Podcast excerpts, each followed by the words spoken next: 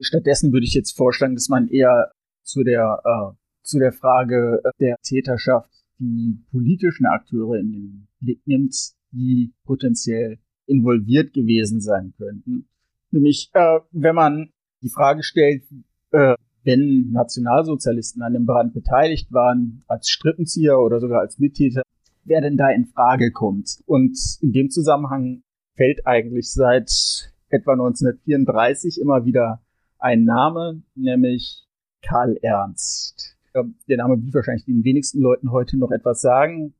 weil er Karl Ernst eine Person ist, die ein wenig so im Dunkeln der Geschichte verschwunden ist. Denn Karl Ernst war von 1933 bis 1934 Chef der SA in Berlin und er hatte eine, äh, wie sagen, da so ein bisschen ein Himmelsstürmer, der Kometen gleich für eine ganz kurze Zeit einer der wichtigsten nationalsozialistischen Führer war, nämlich von,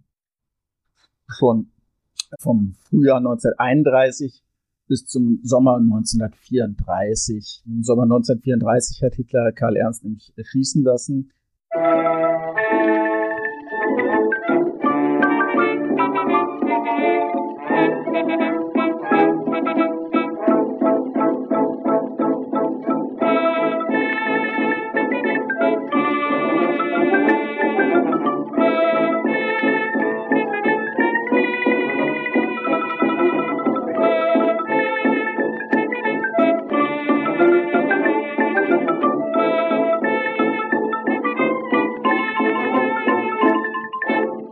Diese Folge von Geschichte Europas ist der zweite Teil eines ausführlichen Gesprächs, das ich mit Dr. Rainer Ort über den Reichstagsbrand 1933 geführt habe.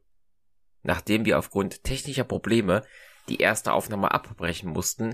berichtet Herr Ort nun in diesem Teil, der im April 2023 entstanden ist, zunächst von den Auswirkungen der Reichstagsbrandverordnung und den Ermittlungen sowie dem Prozess im Anschluss des Reichstagsbrands. Im hinteren Teil der Folge stellt er dann detailliert dar, welche Umstände, Kontroversen und Persönlichkeiten bei der Erforschung der Täterschaft eine Rolle spielten und warum es bis heute schwierig ist, über dieses Thema zu forschen und zu sprechen. In den Shownotes des Interviews findet ihr wie üblich Kontaktmöglichkeiten zu mir und eine stets aktuell gehaltene Liste inhaltlich verknüpfter Folgen. Bei Steady könnt ihr mir, wenn ihr dem entsprechenden Link folgt, einen monatlichen Beitrag zukommen lassen, um mich beim Erstellen dieser Podcasts zu unterstützen. Diese Folge dauert über zwei Stunden, was eine Menge Arbeitszeit und Credits bei Clean Voice und Podigy bedeutet. Daher wäre es toll, wenn ihr über eine Unterstützung nachdenkt und euch dafür entscheidet. Dafür schon mal vielen Dank. Zusammen dauert das ganze Gespräch zum Reichstagsbrand über drei Stunden. Ich hatte auf Twitter eine Umfrage durchgeführt und eine deutliche Mehrheit hatte sich dafür ausgesprochen, die Aufteilung der Aufnahmen in die Aufteilung der Episoden umzusetzen. Apropos Twitter. Aufgrund der Veränderungen der Plattform durch die neue Geschäftsführung habe ich mich entschieden, dort deutlich weniger aktiv zu sein und möchte euch hier gerne auf Mastodon als Alternative hinweisen. Dort findet ihr mich unter schwarze0fm at rheinland.social. Es würde mich sehr freuen, wenn ihr mir dort folgen würdet. Zu guter Letzt noch wie immer der Hinweis, dass Geschichte Europas ein Teil des Netzwerks Historytelling auf geschichtspodcasts.de und Teil von wissenschaftspodcasts.de ist. Der Podcast erscheint sowohl auf Spotify als auch als RSS-Feed für Podcast-Apps. Herr Dr. Orts setzt, wie erwähnt, mit der Reichstagsbrandverordnung an und führt seine Erklärungen dazu fort. Ich wünsche euch viele neue Erkenntnisse beim Anhören dieser Folge. Im Laufe des 28. Februars 1933 ist Hitler bei Hindenburg, der damals natürlich Staatsoberhaupt war, als Reichspräsident erschienen, hat ihm die sogenannte Reichstagsbrandverordnung, also der offizielle Name war etwas länger und umständlicher Verordnung zum Schutz von Volk und Staat vorgelegt. Und also um es ganz zu verdichten, hat diese Verordnung einfach den Grundrechtkatalog der Weimarer Reichsverfassung von 1919 aufgehoben, also Dinge wie das Briefgeheimnis und Postgeheimnis, die Freiheit der Person, die Versammlungsfreiheit, die Redefreiheit und so weiter. Also die wichtigste Folge davon war meiner, ist meines Erachtens halt, dass äh, damit die Möglichkeit gegeben war, Leute ohne einen Beweis oder auch nur einen Verdacht einer kriminellen Handlung im engeren Sinne in Haft zu nehmen. Also das war das Instrument der sogenannten Schutzhaft, dass dann Leute einfach, weil sie dem Staat politisch irgendwie unangenehm waren, in Gewahrsam genommen werden konnten. Weil ich heutzutage und auch damals war es in den meisten Ländern, zumindest in Europa, üblich, dass eine Person, wenn sie, wenn ein Verdacht gegen sie besteht, also heute ist ja, glaube ich, innerhalb von 24 Stunden muss sie am Haftrichter vorgeführt werden und es müssen relativ gewichtige Belastungsgründe und Beweise vorgelegt werden, um zu rechtfertigen, die Person in Haft zu halten. Das wurde damals halt durch die Brandverordnung ausgesetzt, so dass man, dass der Staat Leute nach Belieben einsperren konnte und auch so lange einsperren konnte, wie er wollte. Also die berühmte Schutzhaft. Und das war dann sozusagen äh, im Grunde schon der Sprung zur Diktatur. Man hat das später dann noch etwas weiter formalisiert durch Instrumente wie das Ermächtigungsgesetz vom März. Aber äh, es ist dann halt äh, häufig formuliert worden, dass die Reichstagsbrandverordnung vom 28. Februar im Prinzip die Verfassung oder das Grundgesetz oder auch die Magna Carta des Reiches gewesen wäre, äh, weil damit im Prinzip die Grundlage für die unumschränkte Diktatur gelegt war, weil der Staat damit machen konnte, was er wollte und alle, man jetzt traditionell die Abwehrrechte der Bevölkerung oder des Individuums gegenüber dem Staat geschliffen waren. Ja, und die Folge war dann natürlich, dass die de facto bereits in der Nacht vom 27. zum 28. Februar 1933 eingesetzten Massenverhaftungen von politischen Gegnern oder auch politisch unliebsamen Personen äh, auf Basis der Reichstagsbrandverordnung dann noch rapide fortschritten und eben formalisiert wurden. Davon waren dann natürlich äh, in erster Linie zunächst die Kommunisten als der vordringlich auszuschaltende Hauptfeind der Nationalsozialisten betroffen, die dann 27, also seit der Nacht vom 27. zum 28. Februar und dann verstärkt am 28. Februar und in den Folgetagen massenhaft in Haft genommen wurden und dann halt in äh, polizeilichen äh, Gefängnissen oder auch zum Teil inoffiziellen irgendwelchen SA-Kellern und SA-Heimen und dann im Laufe des März in den zu dieser Zeit erstmals eingerichteten Konzentrationslagern verschwanden. Und ich denke, das ist ein ganz guter Übergang, um dann auf die ähm, ja auf die Frage der Täterschaft zu kommen. Also wie ich glaube ich bereits angedeutet habe, ähm, gab es halt drei Hauptthesen oder gibt es auch drei Hauptthesen zur Täterschaft beim Reichstagsbrand, nämlich einmal die sogenannte Alleinthese. Das ist dann natürlich, dass Arnes van der Lubbe alleine in den Reichstag eindrang und ihn alleine in Brand gesetzt hat, ohne dass irgendjemand anderes ihm bei der Planung und vor allem bei der Durchführung der Aktion geholfen hat. Dann als zweite These die Täterschaft der Kommunisten, also dass Van der Lubbe irgendwie in, ein, in eine Gruppe oder ein Netzwerk von Kommunisten eingebettet war, die gemeinsam den Brand durchgeführt haben, dass er dann aber als einziger ertappt und gestellt worden ist, während die anderen sich irgendwie davon machen konnten. Und dann schließlich die These einer nationalsozialistischen Täterschaft in der Form, dass Marinus van der Lubbe sozusagen als über oder nützlicher Idiot in die ganze Aktion eingebaut wurde und dann Tatort zurückgelassen wurde, um die Szene zu stellen, dass vermeintlich die Kommunisten den Brand ausgeheckt und durchgeführt hätten und während die tatsächlichen nationalsozialistischen Täter oder Mittäter, die Lubbe manipuliert hatten und eingespannt hatten, sich irgendwie davon gemacht haben. Die zweite These lautet, dass die, dass Lubbe äh, Teile einer ganzen Gruppe von Kommunisten gewesen sei, die den Brand irgendwie durchgeführt hätten.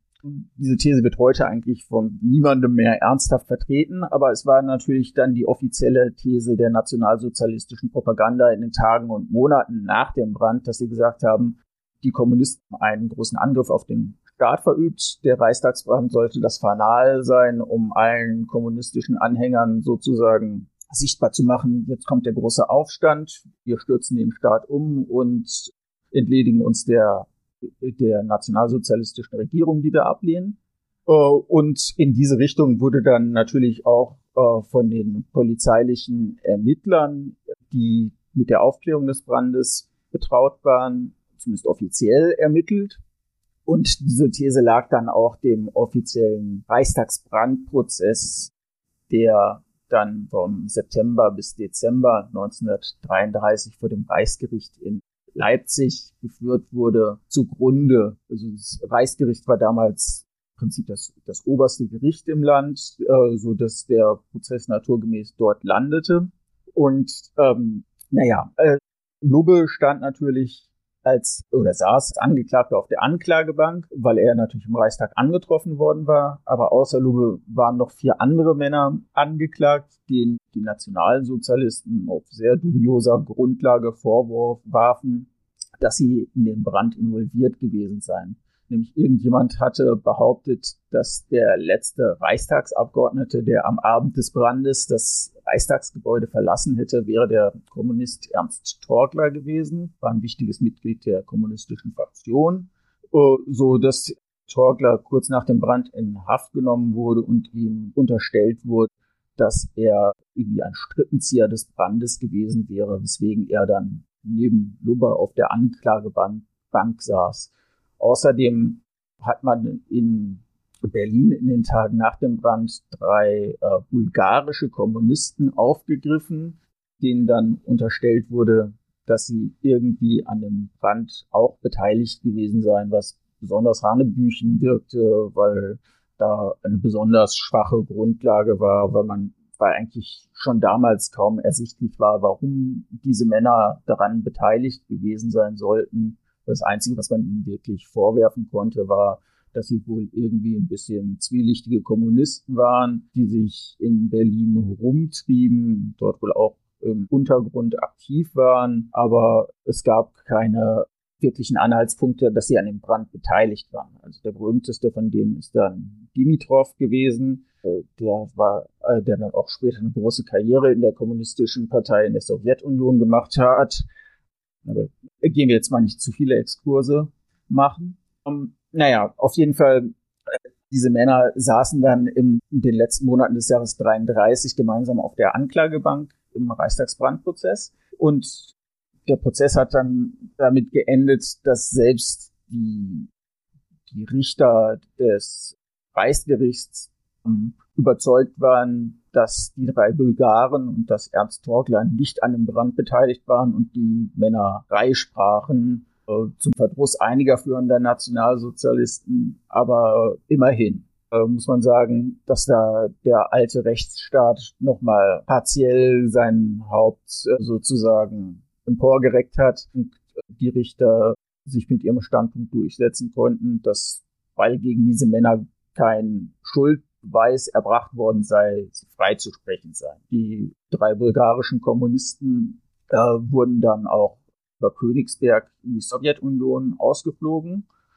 Also da hat man die Freisprechung dann auch konsequent umgesetzt. Torgler hatte etwas weniger Glück. Der wurde zwar aus der offiziellen Haft entlassen, aber aus der dann sofort in Schutzhaft genommen, also das Instrument, das ich gerade entwickelt, äh, beschrieben habe. Und dann, obwohl er freigesprochen war, noch bis 1935 oder 36 nochmal nachgucken, weiß ich spontan nicht mehr, in Haft gehalten durfte dann aber halbwegs ähm, unbehelligt als Privatperson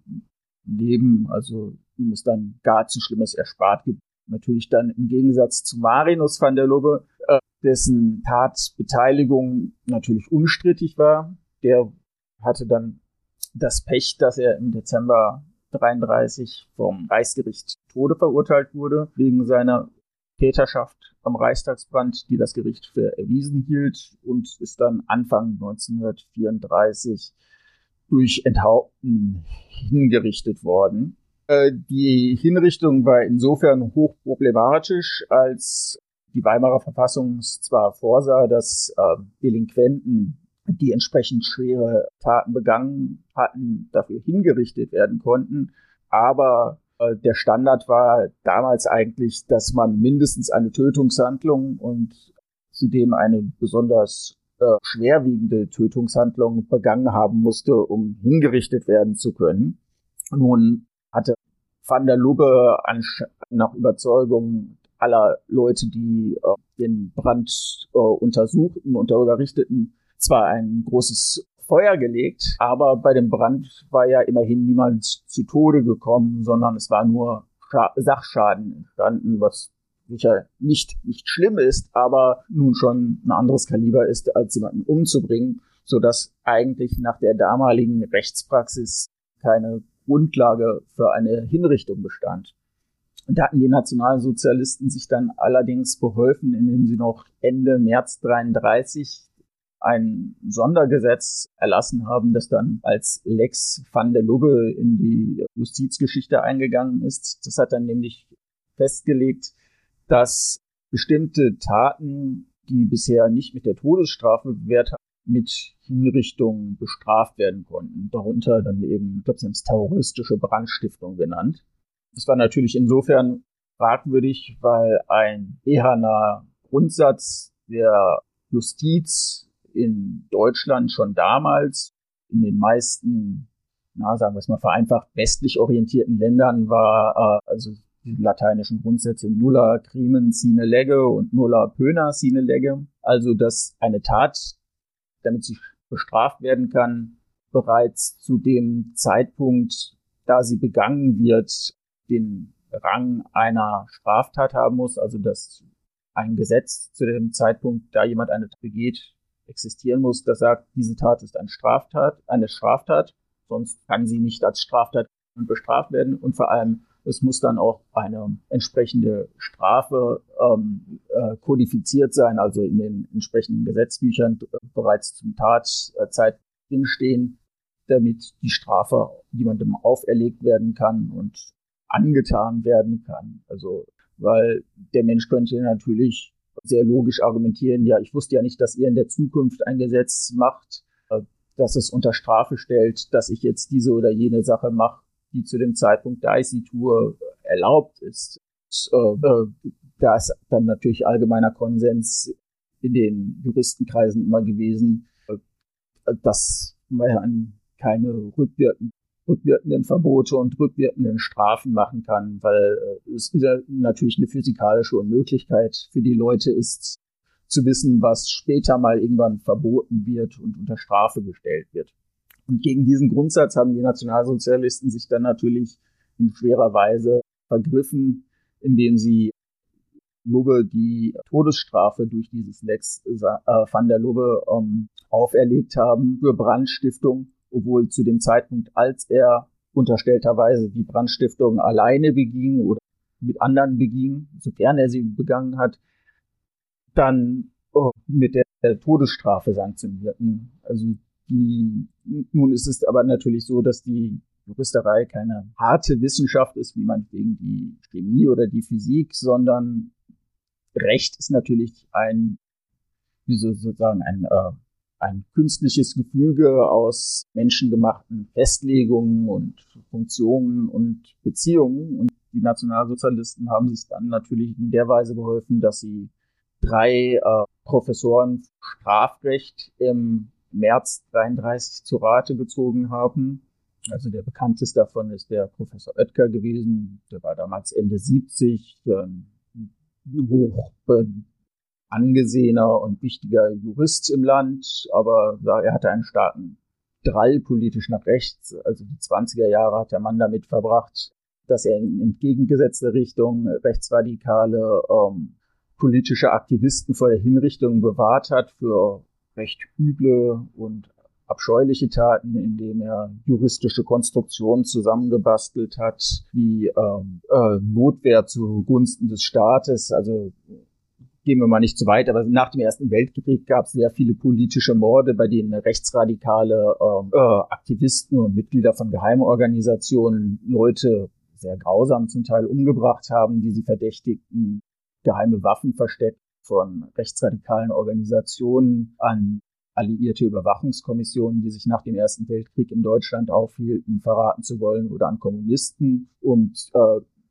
diese Mitglieder von Organisationen haben dann gruselige Morde begangen und ähm, was natürlich strafbar war, aber der Herr Professor Oetker hat sich dann vor Gerichten als Expert gemeldet und konstruiert, dass diese Morde im Grunde keine Morde seien, weil es Notwehrhandlungen gewesen seien, die die Täter begangen hätten, aber nicht äh, als Privatperson, sondern zum Nutzen des Staates und dass man sie deswegen für ihre Tat nicht hinrichten dürfte, ja und im Grunde sogar freistellen musste äh, oder freisprechen musste. Und also man sieht so ein bisschen, in welcher Richtung der Mann orientiert war, weil er dann natürlich 33 sozusagen eine 180-Grad-Drehung gemacht hat, während er also in den 20er Jahren rechtsradikale Nationalisten, die sehr fürchterliche Taten begangen haben, durch sehr gewundene und gespreizte juristische Konstruktionen vor der Hinrichtung bewahrt hat, ist er dann 1933 plötzlich hingegangen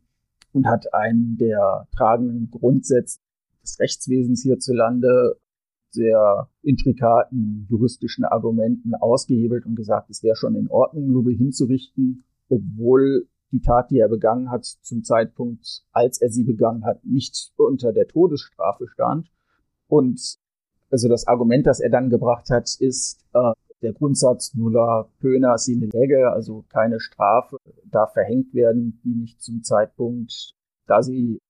da die Tat begangen wurde, in den Gesetzbüchern als Strafe für diese Tat stand. Also diesen Grundsatz hat er dann ausgehebelt und gesagt, ja, es wäre nur verboten, eine Tat unter Strafe zu stellen, nachträglich, die dann eben zu dem Zeitpunkt, als sie begangen wurde, nicht unter Strafe stand. Aber es wäre schon in Ordnung, eine Tat, die bereits strafbar war,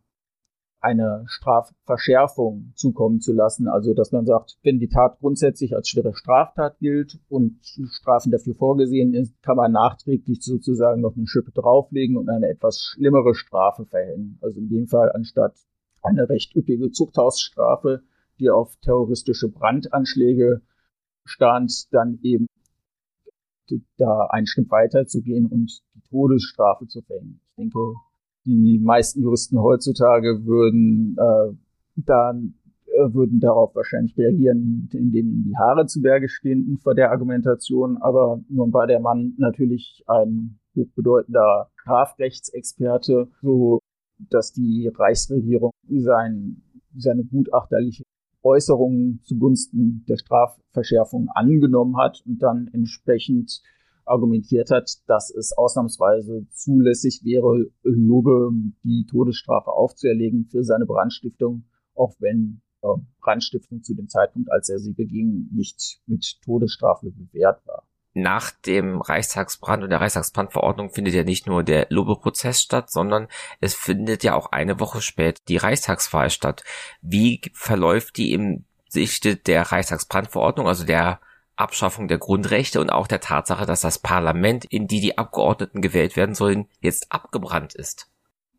Also den Reichstag heute kennt, der weiß ja, dass ein großer Platz dort ist und im Jahr 33 stand am Platz der Republik, genau gegenüber vom Reichstag befand sich die sogenannte Krolloper. Die wurde von den Nationalsozialisten dann behelfsmäßig als Reichstag fortan genutzt, indem man da,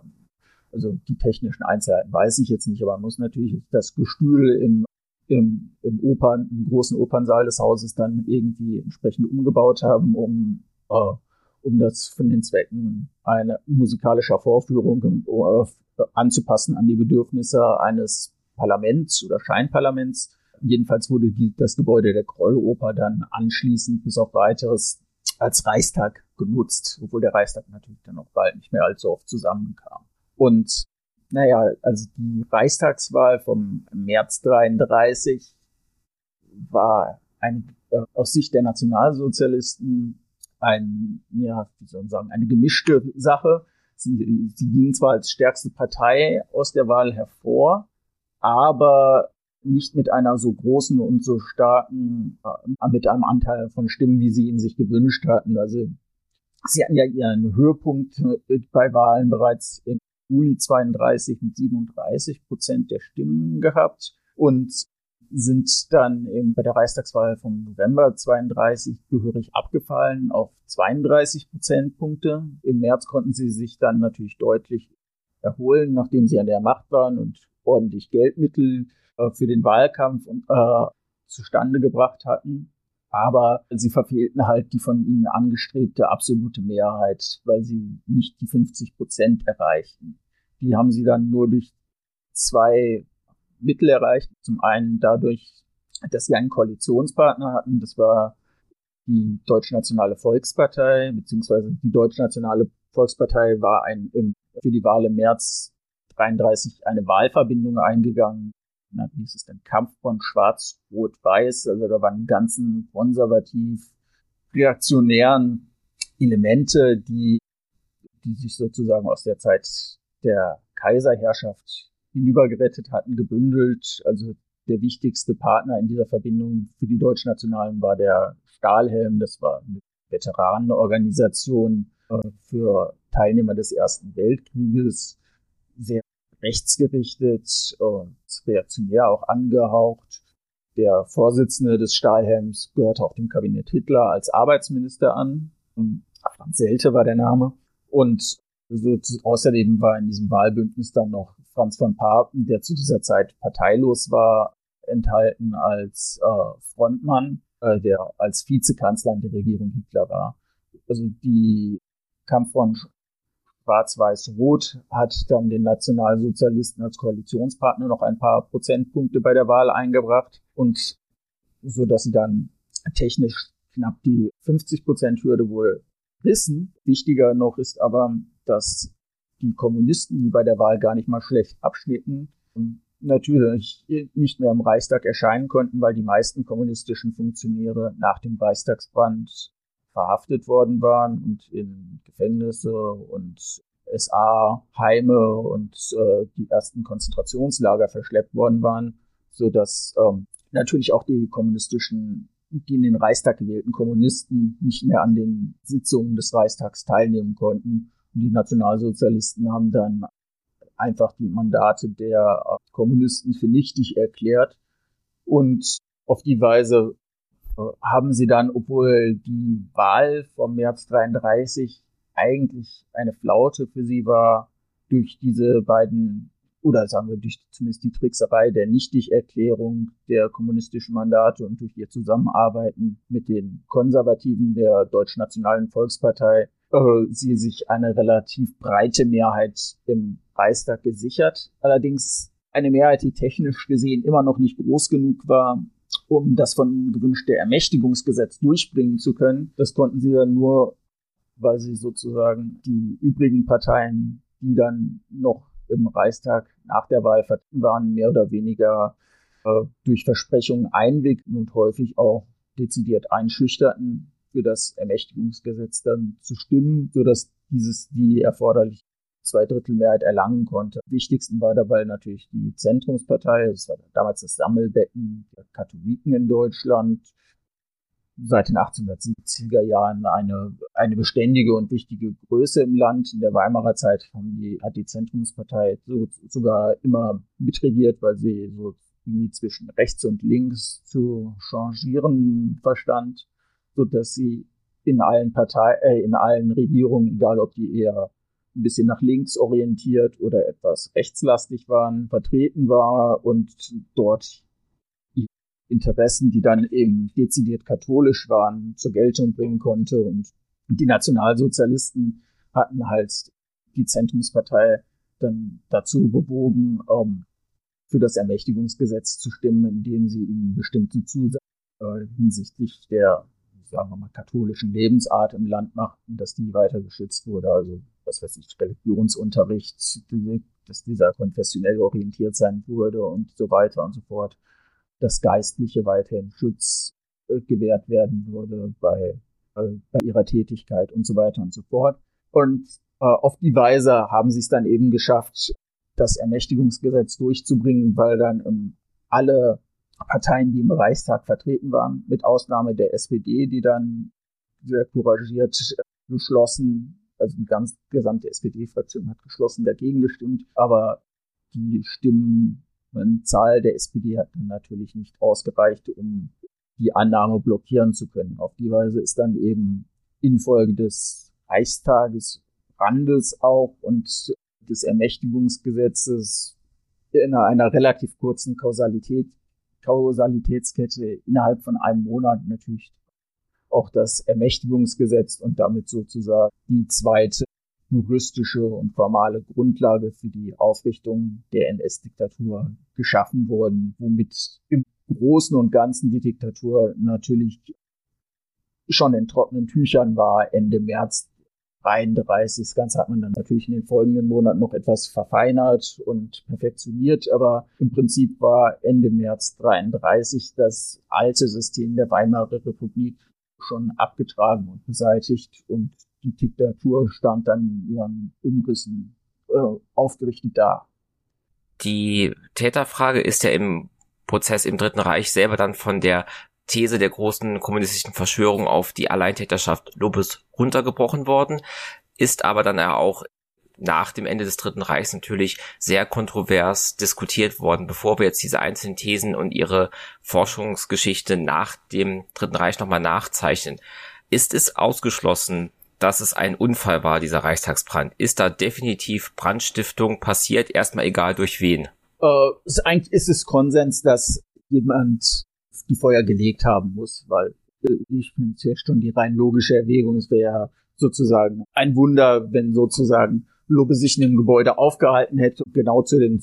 Zeitpunkt bricht unabhängig von ihm ein Feuer aus, ohne dass irgendetwas damit zu tun hat.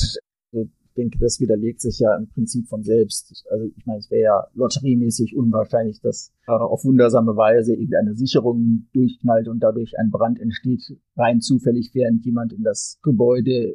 ungehörigerweise eindringt. Also dass nicht irgendjemand an der Brandstiftung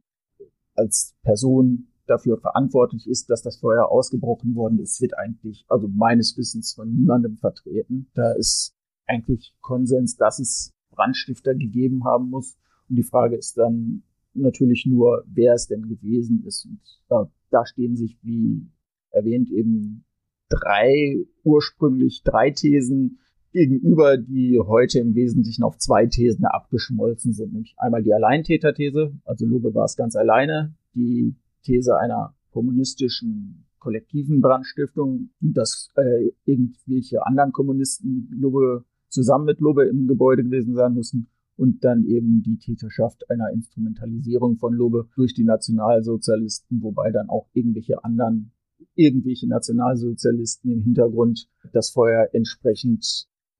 an der Entfachung des Feuers mitgewirkt haben müssten. Also die These einer kommunistischen Kollektivtäterschaft, die kann man natürlich ganz schnell abräumen, äh, ganz einfach deswegen, weil das vorne und nicht passt, denn wenn die Kommunisten wirklich einen Fanal entzünden wollten, um den großen Aufstand ihrer Anhänger im Land in Gang zu setzen, dazu passt ja dann sozusagen nicht, was direkt nach dem Feuer passierte, nämlich, dass die Kommunisten völlig passiv waren und gar nichts unternahmen, weil wenn sie sozusagen das Feuer geplant hätten und dann auf das Signal des Feuers hin losschlagen müssen, hätte es ja eigentlich irgendwelche Aktionen geben müssen, nämlich, dass dann irgendwelche bereitstehenden kommunistischen Stoßtrupps überall im Land sozusagen gegen die Infrastruktur der staatlichen Macht losgeschlagen hätten und Polizeireviere, Ministerien und die ganzen Kommunikationsmittel, Telegrafenbüros und so weiter und Fernsprechzentralen versucht hätten zu übernehmen, aber nichts dergleichen ist ja passiert. Stattdessen war es ja so, dass die Kommunisten, nachdem das Feuer ausgebrochen worden war und nachdem die Polizei und die SA-Trupps losgeschickt wurden, um die Kommunisten zu ergreifen, völlig nichtsahnd in ihren Wohnungen saßen, zumeist sogar schon im Bett lagen und ganz friedlich schlafen und dann völlig überrascht ergriffen wurden. Mit der Folge, dass natürlich die meisten führenden Polit kommunistischen Politiker und Führer und äh, die wichtigen Funktionäre direkt in der Brandnacht und den Folgetagen ergriffen werden konnten und weggeschleppt werden konnten. Also nur ganz wenige konnten sich ins Ausland retten berühmteste wahrscheinlich dann Walter Ulbricht, der dann natürlich in der DDR eine große Rolle gespielt hat, der damals Abgeordneter der Kommunisten war, oder der kommunistische Pressechef Willy Münzenberg, der dann nach Paris gegangen ist. Aber man kann einfach an den, an der Art und Weise, wie die Kommunisten auf den Brand reagierten oder beziehungsweise nicht reagierten, dass keine sehen, dass keine Vorbereitungen getroffen worden waren, äh, so dass sie mit der ganzen Sache nichts zu tun haben konnten. Und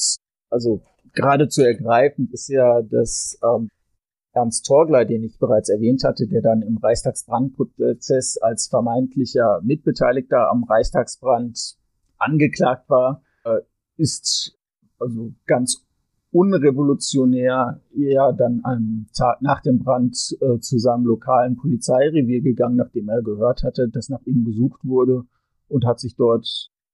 gemeldet, also wie ein, ein kleiner Spieß, würde ich schon fast sagen, und um seine Unschuld äh, zu beteuern und zu beweisen, weil er, weil er von nichts wusste. Und also da sieht man dann, dass da von der, dass es einfach keine Anhaltspunkte gibt, dass die Kommunisten da irgendetwas geplant und organisiert hatten, so dass man die These schon mal wegschieben kann und sich dann eben auf die zwei noch verbleibenden konzentrieren kann, nämlich entweder eine Alleintäterschaft van der Lubbes oder eine Involvierung der Nationalsozialisten. Nun, äh, die offiziellen Ermittlungen haben natürlich dann immer behauptet, die Kommunisten wären es gewesen, aber äh, oder zumindest, dass es Mittäter gegeben haben muss. In diese Richtung gingen die offiziellen Ermittlungen durch die äh, durch Kriminalpolizei und ähm, äh, na, also kommen wir vielleicht mal auf die die wissenschaftlichen Ermittlungen zur Brandzeit in dem Reichstagsbrandprozess, den, den wir bereits erörtert haben, wurden fünf Brandgutachter zu Rate gezogen und deren äh, Ausführungen waren etwas widersprüchlich. Vier Gutachter waren überzeugt, dass eine Person alleine den Reichstag in der kurzen Zeit, die Van der Lubbe sich dann aufgrund der Beweisaufnahme oder der Ermittlungen der Polizei im Gebäude aufgehalten hatte, dass eine Person alleine in dieser kurzen Zeit also den Brand nicht hätte entfachen können oder zumindest einen Brand von der Größe und Stärke wie den Brand, der im Plenarsaal äh, ausgebrochen worden war. Der fünfte Gutachter hingegen äh, war der Meinung, dass Lubbe alleine das geschafft haben könnte. Und hier sieht man,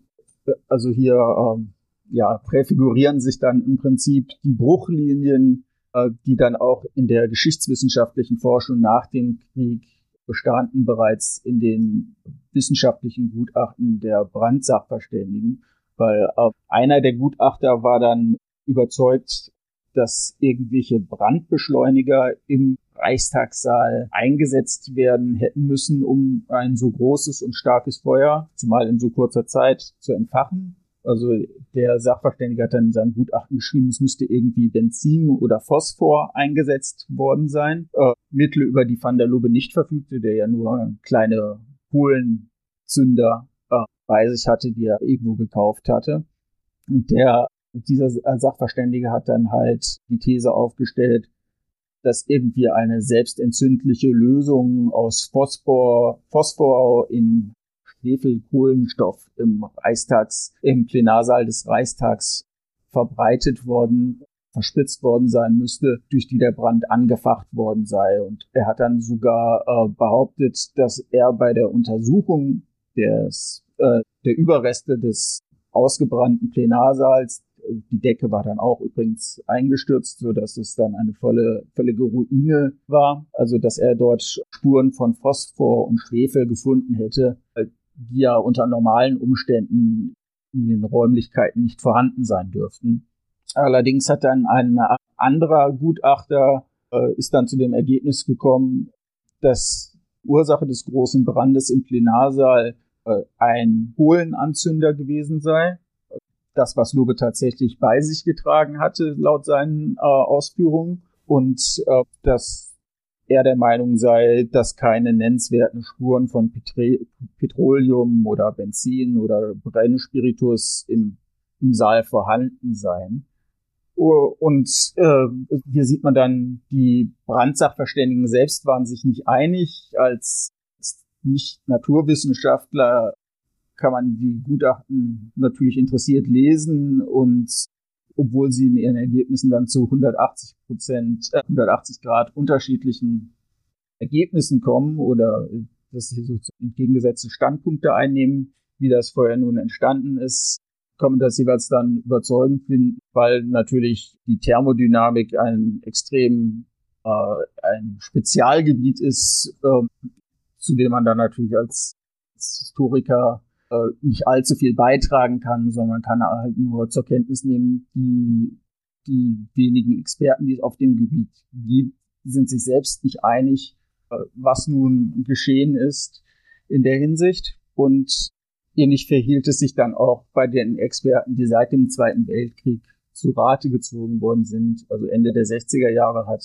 äh, der Professor Werner Stephan vom Institut Thermodynamik an der Freien Universität Berlin ein Gutachten erstellt, in dem er sich ebenfalls auf den Standpunkt stellte, dass eine Person alleine mit den Mitteln, die Van der Lubbe zur Verfügung hatte, den Brand nicht hätte legen können. In den 70er Jahren gab es dann aber wieder ein Gegengutachten von einem Sachverständigen namens Ingmar Berndt, das dann in den Vierteljahrsheften Zeitgeschichte veröffentlicht wurde, der sich dann wieder auf den Standpunkt stellte, dass es sehr wohl in möglich gewesen wäre, ein Feuer von der Vernichtungskraft in so kurzer Zeit mit so primitiven Mitteln äh, zu legen. Also die, es ist ein bisschen ein, äh, ein Punkt, dem man dann nur die Achseln zucken kann, weil die Experten dann Konzepten hantieren wie äh, Kamineffekten, Knallgasexplosionen oder Backdrafts, äh, wo man sagen kann, okay, die einen sehen es so, die anderen sagen das Gegenteilige. Man kann nicht entscheiden, wer recht hat und wenn selbst die technischen Experten sich uneinig sind, äh, dann bringt es wahrscheinlich relativ wenig auf dem auf diesem Punkt herumzureiten. Es ist wahrscheinlich äh, sinnvoller, den politischen Kontext und die, äh, das Milieu zu betrachten, in dem der Van der Lubbe sich zu der Zeit bewegte. Und es, ich denke, es ist sinnvoller, den Brand daher aus politischen, aus dem politischen Blickwinkel zu betrachten, anstatt die naturwissenschaftlichen Erörterungen ähm, zu wälzen, die sich uneins sind und die nach so langer Zeit natürlich dann auch nicht mehr definitiv entschieden werden können, weil, weil natürlich der, der ursprüngliche Tatort nicht mehr existiert und äh, Überreste des zerstörten Plenarsaals nicht existieren, so dass man diese jetzt völlig unabhängig nochmal begutachten könnte, weil eben äh, die Gutachten, die seit dem Zweiten Weltkrieg erstellt worden sind, natürlich nur die Befunde der alten Gutachten nochmal studieren können und äh, aufgrund allgemeiner Forschungserkenntnisse zu Brandfragen dazu beitragen können, äh, theoretische Überlegungen anzustellen, ob und was äh, dort geschehen hätte können. Hm. Stattdessen würde ich jetzt vorschlagen, dass man eher zu der äh, zu der Frage der Täterschaft die politischen Akteure in den Blick nimmt, die potenziell involviert gewesen sein könnten. Nämlich, äh, wenn man die Frage stellt, äh, wenn Nationalsozialisten an dem Brand beteiligt waren, als Strippenzieher oder sogar als Mittäter, wer denn da in Frage kommt. Und in dem Zusammenhang fällt eigentlich seit etwa 1934 immer wieder ein Name, nämlich Karl Ernst. Der Name wird wahrscheinlich den wenigsten Leuten heute noch etwas sagen,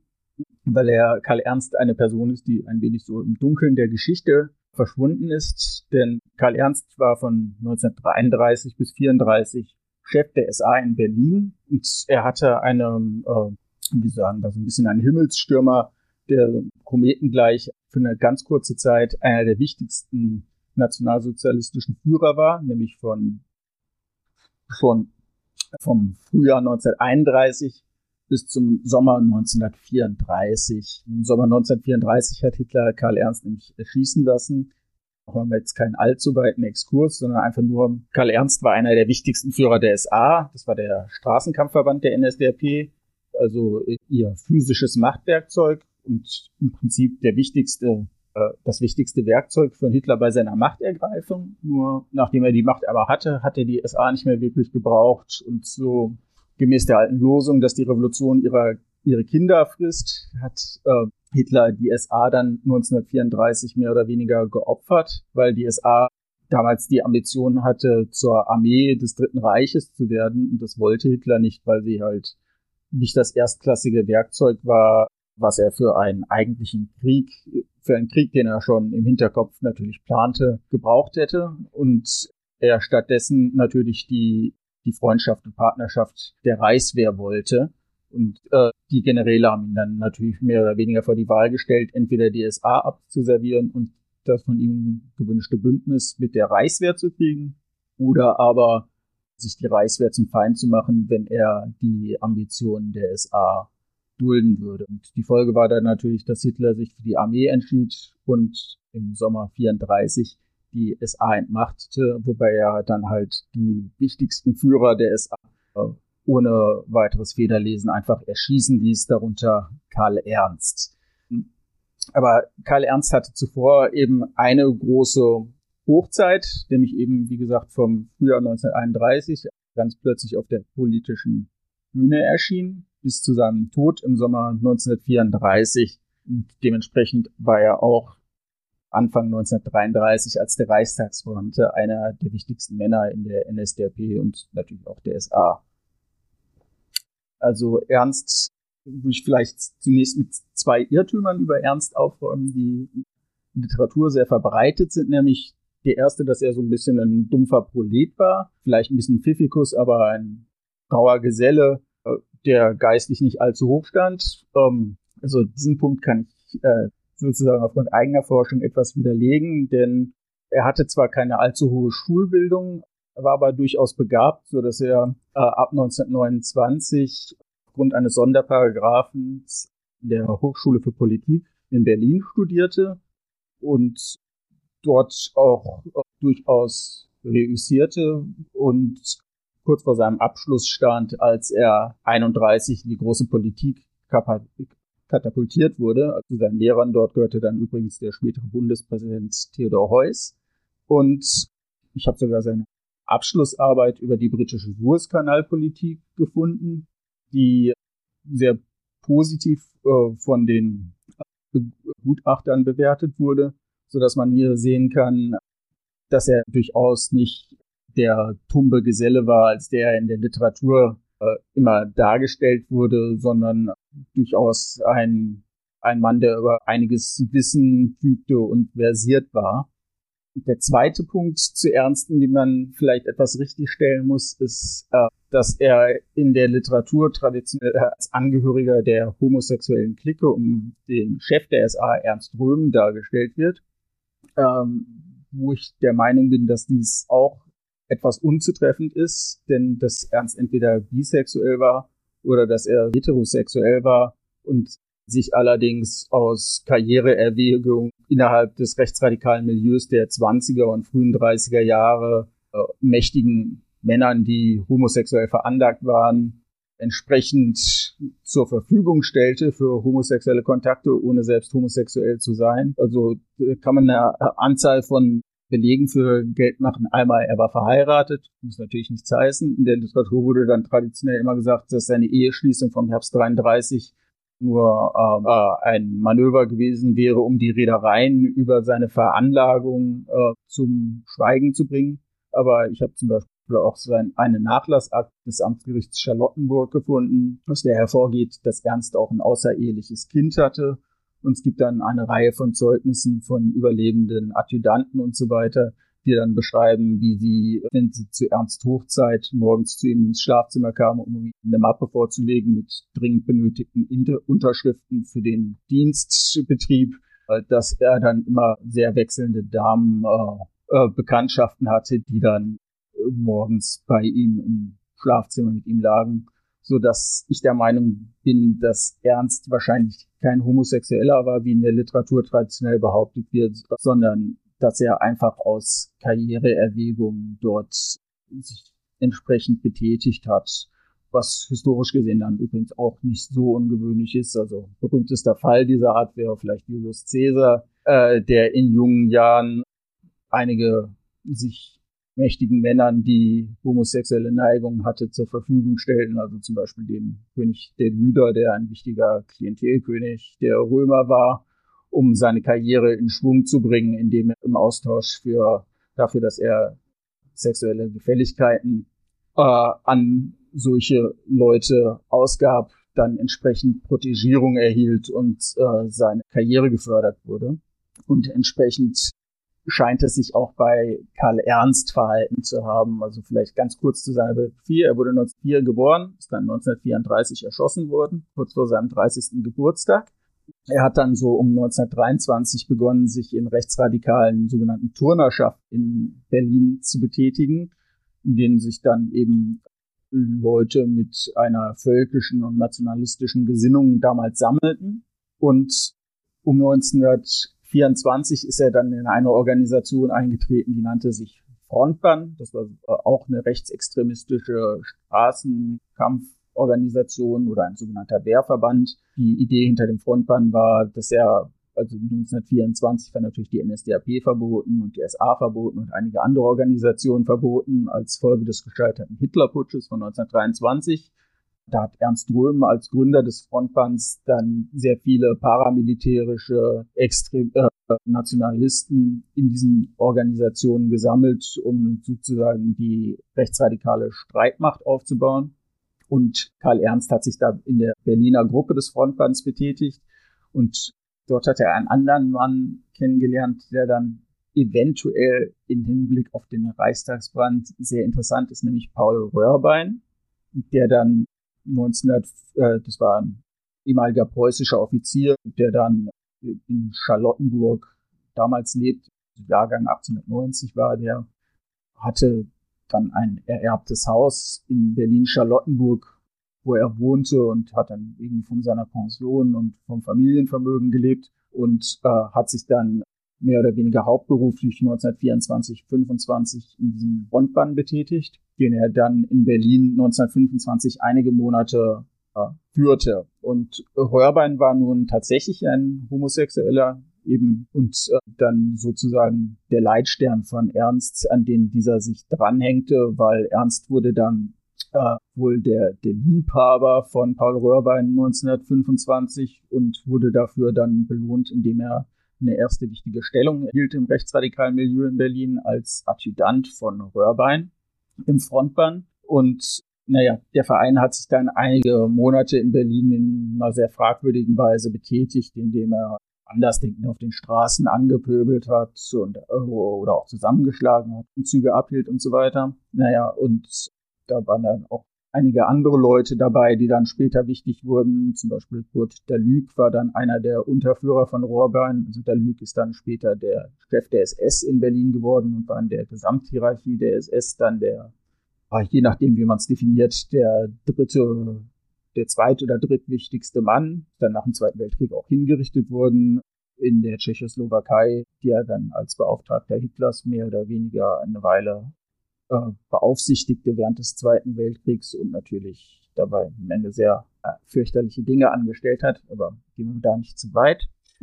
Also das ganze Spiel im Frontbein hatte dann im Prinzip im Oktober 25 ein Ende. Da haben dann nämlich die Berliner Polizei zugeschlagen und die wichtigsten Mitglieder des Frontbands verhaftet unter dem Vorwurf der Geheimbündelei. Da ist dann der Karl Ernst auch verhaftet worden. Und ist erstmals in seinem Leben dann im Gefängnis gelandet, wenn auch nur für eine knappe Woche im Berliner Stadtvogteigefängnis. Und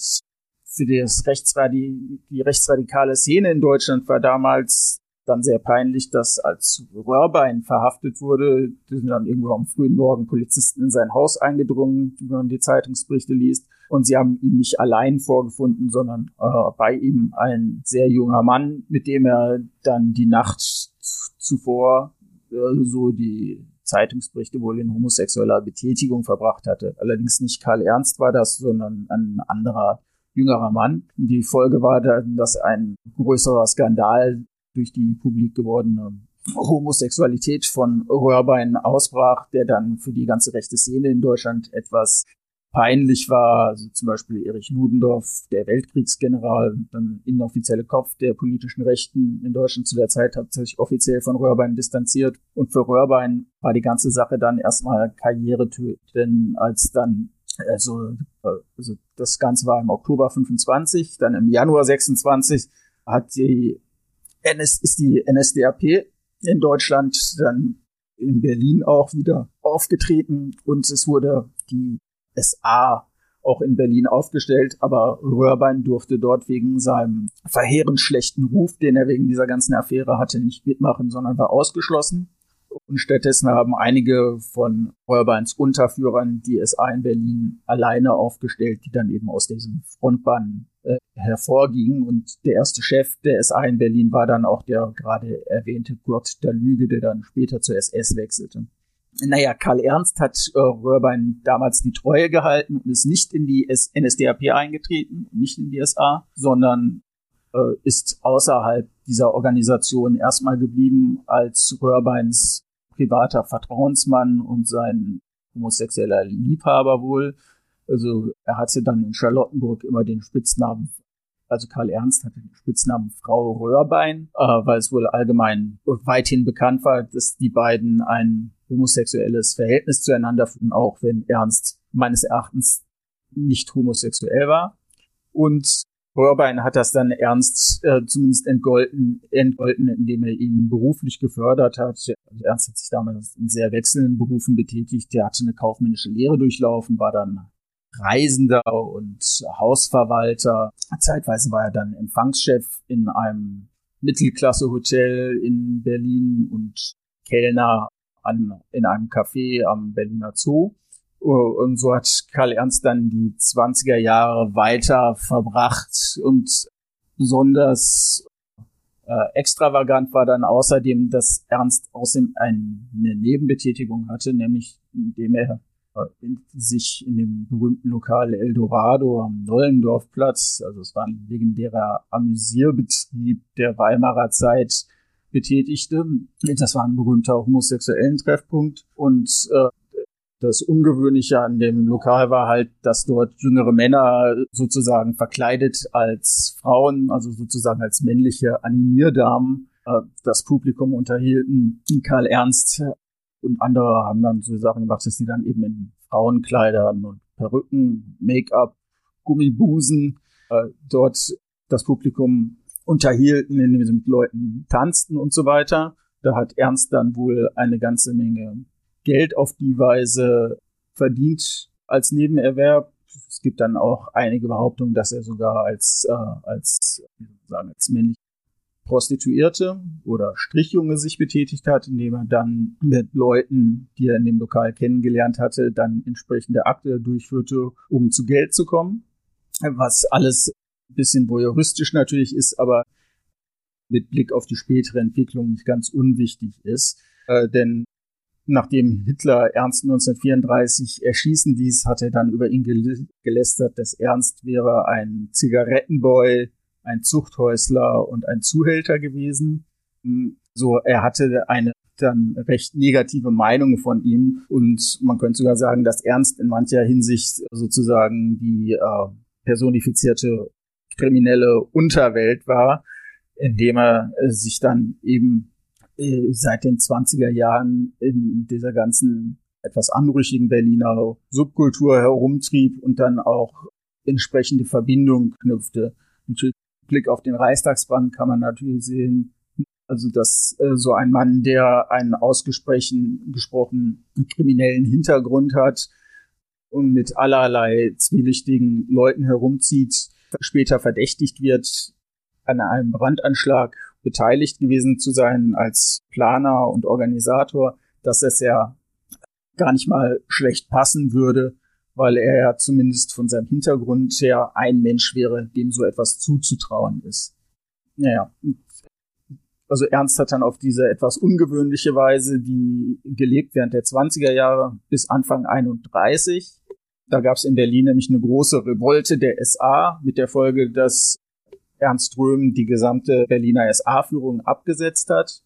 und die SA komplett neu aufbauen ließ.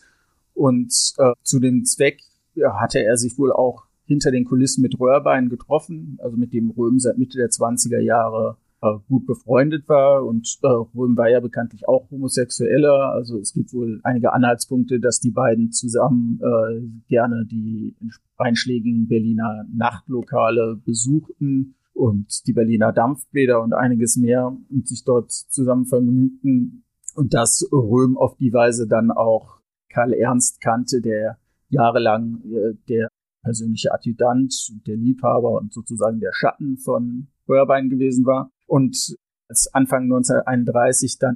die SA in Berlin komplett neu organisiert werden musste. Zuerst musste ja sogar noch sozusagen diese Revolte erstmal niedergeschlagen werden, weil so eine Woche lang im April 1931 sah es sogar aus, als ob die NSDAP spalten würde und dadurch dann in die politische Bedeutungslosigkeit zurückfallen würde, weil die Partei, wenn sie spalten, gespalten werden würde, sozusagen in einem Zustand der Kleinheit zurückfallen würde, dass sie längst nicht mehr so wichtig und stark wäre, äh, wie sie dann seit Herbst 1930 war und als Anwärter auf die politische Macht dann erstmal für eine ganze Weile ausfallen würde. Aber es gelang dann halt Röhm und einigen Leuten, die er als seine Beauftragte nach Berlin geschickt hatte, diese SA-Revolte niederzuschlagen und die Situation dort zu stabilisieren. Und einer der wichtigsten Leute, die dabei halfen, war dann Karl Ernst, der da der dann anscheinend Röhm zu diesem Zweck Anfang April 31 von Paul Röhrbein zur Verfügung gestellt wurde. Also es muss sich sehr dramatisch abgestellt gespielt haben, denn ich hatte gerade erwähnt, dass Ernst seit 1929 an der Hochschule für Politik in Berlin studierte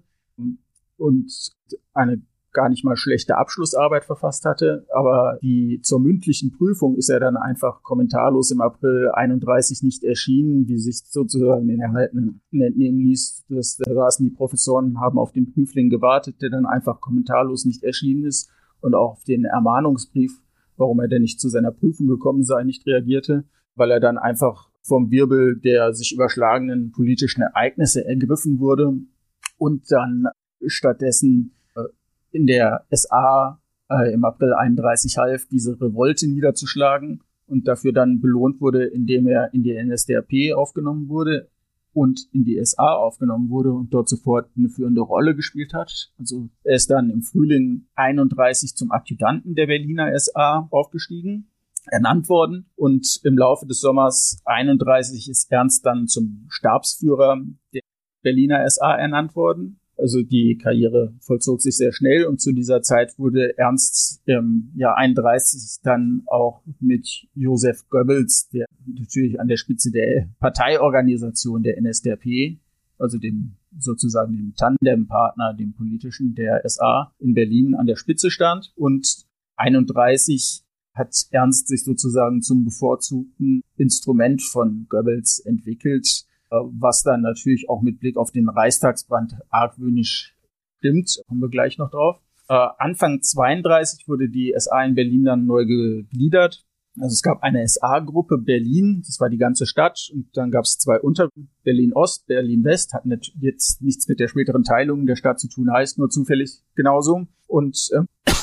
Karl Ernst wurde dann an die Spitze der Untergruppe Berlin-Ost gestellt. Ähm, damit war er dann also einer der drei, drei höchsten SA-Funktionäre in Berlin schon Anfang 1932. Und ähm, im März 33, also knapp einen Monat nach dem Reichstagsbrand, ist, ist Karl Ernst dann zum Führer der gesamten SA in Berlin befördert worden. Also kann man natürlich argwöhnig sagen, hm, einen Monat nach dem Reichstagsbrand wird so ein ganz junger Mensch zum Kommandeur der gesamten SA in Berlin ernannt. Das sieht ja ein wenig aus, als ob das eine Belohnung für eine große Leistung gewesen wäre. Denn selbst gemessen an den Verhältnissen der SA war Ernst für so eine Stellung noch auffallend jung. Also wie gesagt, er war Jahrgang 1904 und war dann 28 Jahre, als er an die Spitze der gesamten, also zum Zeitpunkt des Reichstagsbrands war er 28, als er äh, schon die äh, Untergruppe Berlin Ost der SA führte und dann auch 20, als er an die Spitze der gesamten Berliner SA kam. Muss dann bedenken, er hat die SA dann anderthalb Jahre von März 33 bis Ende Juni 34, als er erschossen wurde, geführt. Und die hatte dann immerhin eine stolze Größe von 200.000 Mann. Also muss denken, Karl Ernst hat dann mit 28 Jahren eine Truppe geführt, die größer ist als heute das gesamte Militär, das wir hierzulande haben, bei dem ja die die Stärke war so knapp unter 200.000, wenn ich mich richtig entsinne liegt. Und äh, also ist natürlich auch ein auffällig junges Alter für so eine wichtige Stellung, um auf dem Punkten jetzt nicht gar zu sehr herumzureiten. Achso, man könnte außerdem noch erwähnen, dass Ernst nur 27 Jahren Abgeordneter des Reichstags wurde, sicherlich auf Protegierung von Ernst Röhm hin, der irgendwie einen Narren an ihm gefressen hatte seit 1931. Also, wie ich ja vorhin erwähnte, ist Röhm der offiziell Stabschef der SA gewesen, aber der Einfachheit halber würde ich ihn dann einfach immer als Chef oder Führer der SA bezeichnen. Und er hat dann seit 1931 hat Röhm den früher erwähnten Paul Röhrbein sozusagen als Meister und, und Mentor von äh, Karl Ernst abgelöst und äh, Röhm war wie Röhrbein homosexuell, so dass es dann auch dort immer ähm, Argwohn gab, dass Karl Ernst Röhm wohl irgendwie homosexuell, äh, ja, wie soll man sagen, äh, gefällig gewesen ist, um seine Karriere zu fördern. Also ich kenne einen Beschwerdebrief vom Dezember 32, in dem ein anonymer SA-Funktionär aus Spandau dann lästert, dass Karl Ernst seine Karriere durch den, der drückt sehr vulgär aus, durch den Anus des Herrn Röhm gemacht wurde. Also man kann dann wohl entsprechend mutmaßen, wie das Verhältnis zwischen den beiden ausgesehen haben muss, dass Karl Ernst dann entsprechend als Sprungbrett genutzt hat, um in der SA groß rauszukommen. Und äh, so vielleicht jetzt zu, zu den Gründen, warum Ernst mit dem Reichstagsbrand immer wieder assoziiert wurde. Im Oktober 1945 saß Hermann Göring als Angeklagter im Kriegsverbrechergefängnis in Nürnberg, wo dann natürlich die Brücken-Nürnberger Prozesse gegen die Hauptkriegsverbrecher aufgenommen wurden. Und abseits des Prozesses wurden dann auch im Gefängnis Vernehmungen durchgeführt. Und in einer Vernehmung durch den stellvertretenden amerikanischen Chefankläger Robert Kempner, also, äh, da wurde Göring dann auch auf den Reichstagsbrand angesprochen. Und da hat Göring dann beteuert, dass er mit dem Brand nichts zu tun hatte und dass er nicht wüsste, wer den Brand gelegt hätte, dass wenn aber aus dem Lager der NSDAP irgendjemand an dem Brand beteiligt gewesen wäre, dann sei er sich sicher, dass das Karl Ernst gewesen wäre, denn diesem Mann würde er alles zutrauen, womit dann eben sozusagen auf diesen etwas kriminellen, zwielichtigen Hintergrund von Karl Ernst angespielt wurde, der, also wie ich glaube schon vorher gesagt hat, so ein bisschen die personifizierte Berliner Unterwelt war. Und also dieses Zeugnis von Göring ist dann halt später immer wieder zitiert worden, um sozusagen plausibel zu machen, warum Ernst in diesen Brand verwickelt gewesen sein könnte. Wichtiger noch ist vielleicht ein Zeugnis von Ernst Torgler, also den ich ja vorhin schon erwähnt hatte, aus den 50er Jahren. Torgler war ja als Kommunist verdächtigt worden, offiziell an dem Brand beteiligt gewesen zu sein, aber im Reichstagsbrandprozess im Dezember 33 freigesprochen worden. Torgler hat dann in den, in den 50er Jahren in meinem Interview mit der äh, Wochenzeitung Zeit berichtet,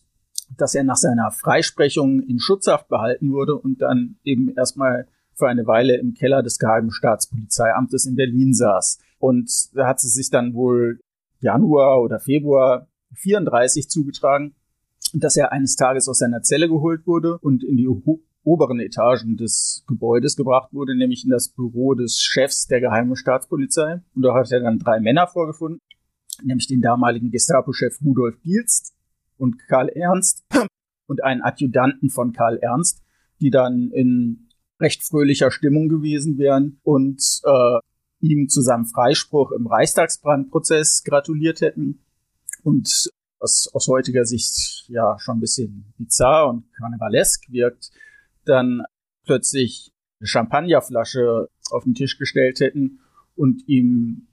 mit ihm an, äh, ihm Champagner eingeschenkt hätten und ihm zugeprostet hätten. Und Karl Ernst hat dann berichtet, dass im Dezember 33, äh, als die Urteile im Brandprozess verkündet wurden, wäre er in Italien auf einer Urlaubsreise gewesen und dass er dann ganz angespannt vor dem Radio gesessen hätte,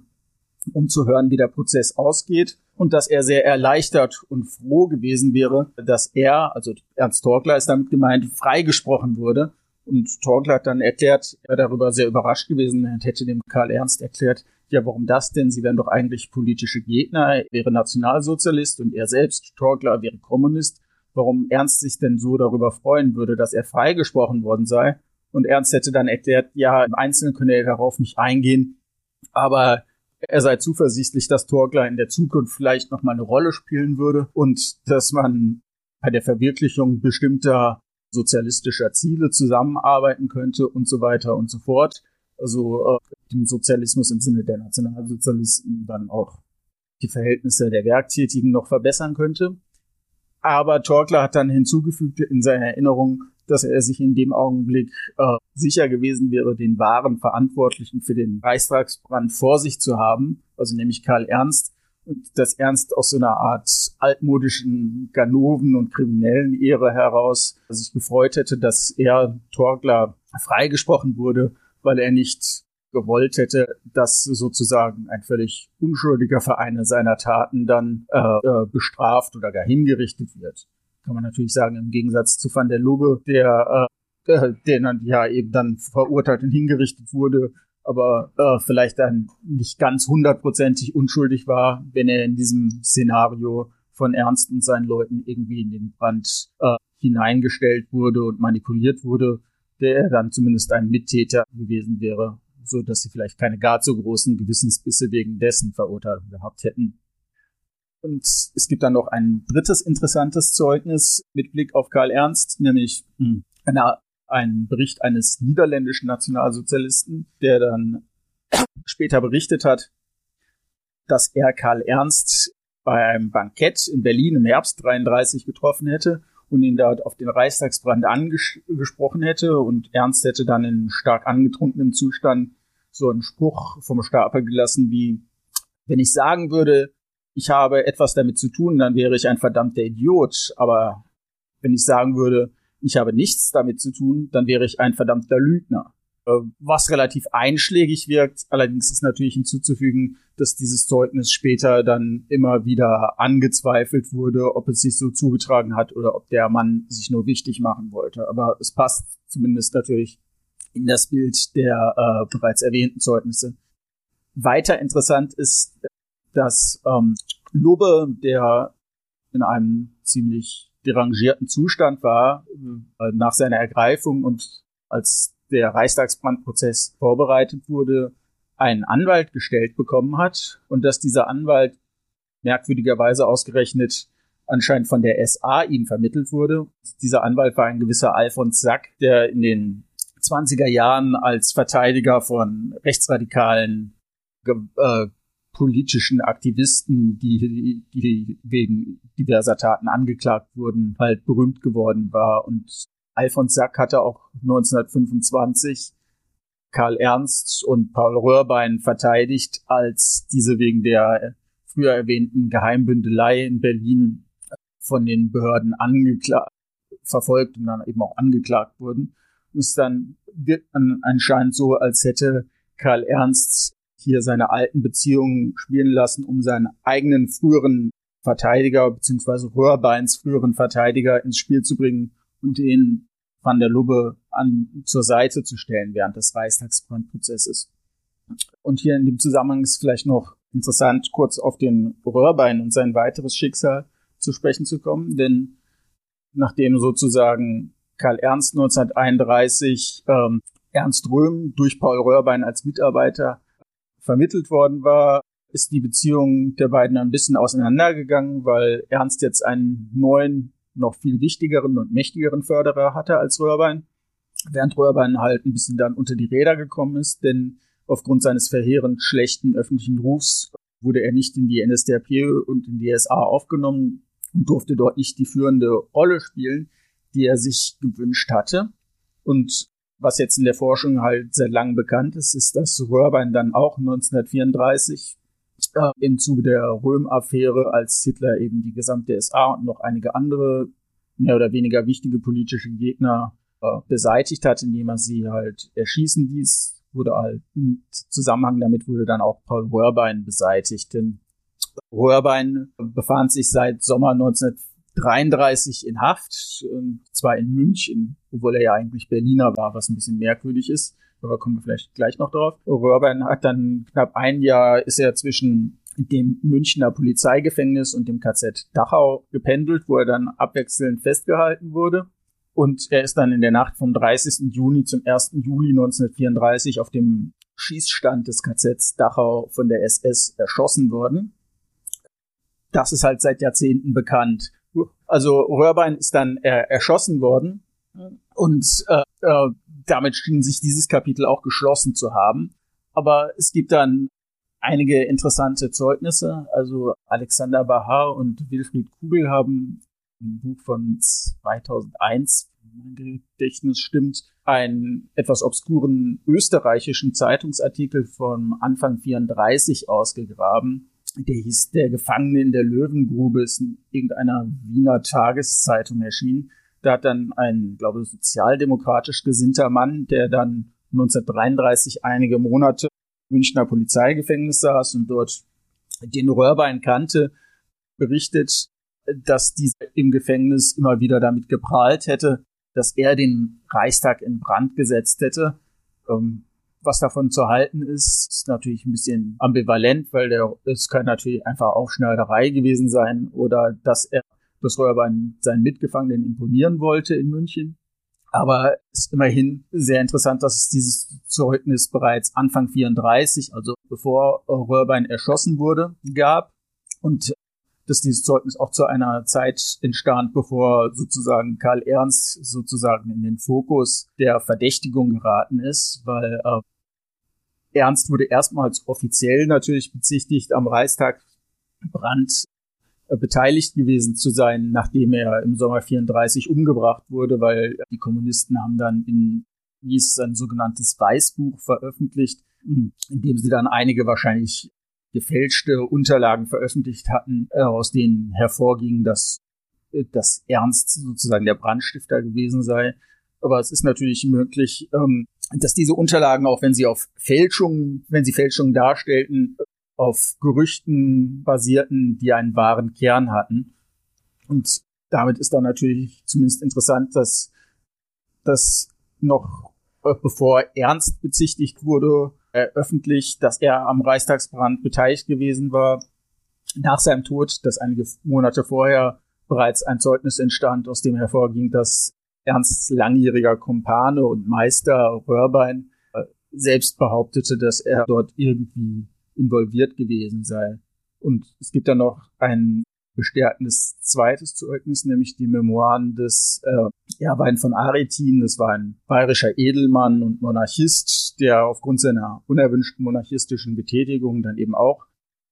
so von 1933 bis 35 in Münchner Gefängnissen, ich glaube auch zeitweise im KZ Dachau verbracht hat, der dann eben auch behauptet hat, dass er Röhrbein dort getroffen hätte. Er hat ihn, glaube ich, als eine im Alkohol verfallene Desperado-Natur äh, beschrieben der dann äh, viel geredet hätte. Und der hat dann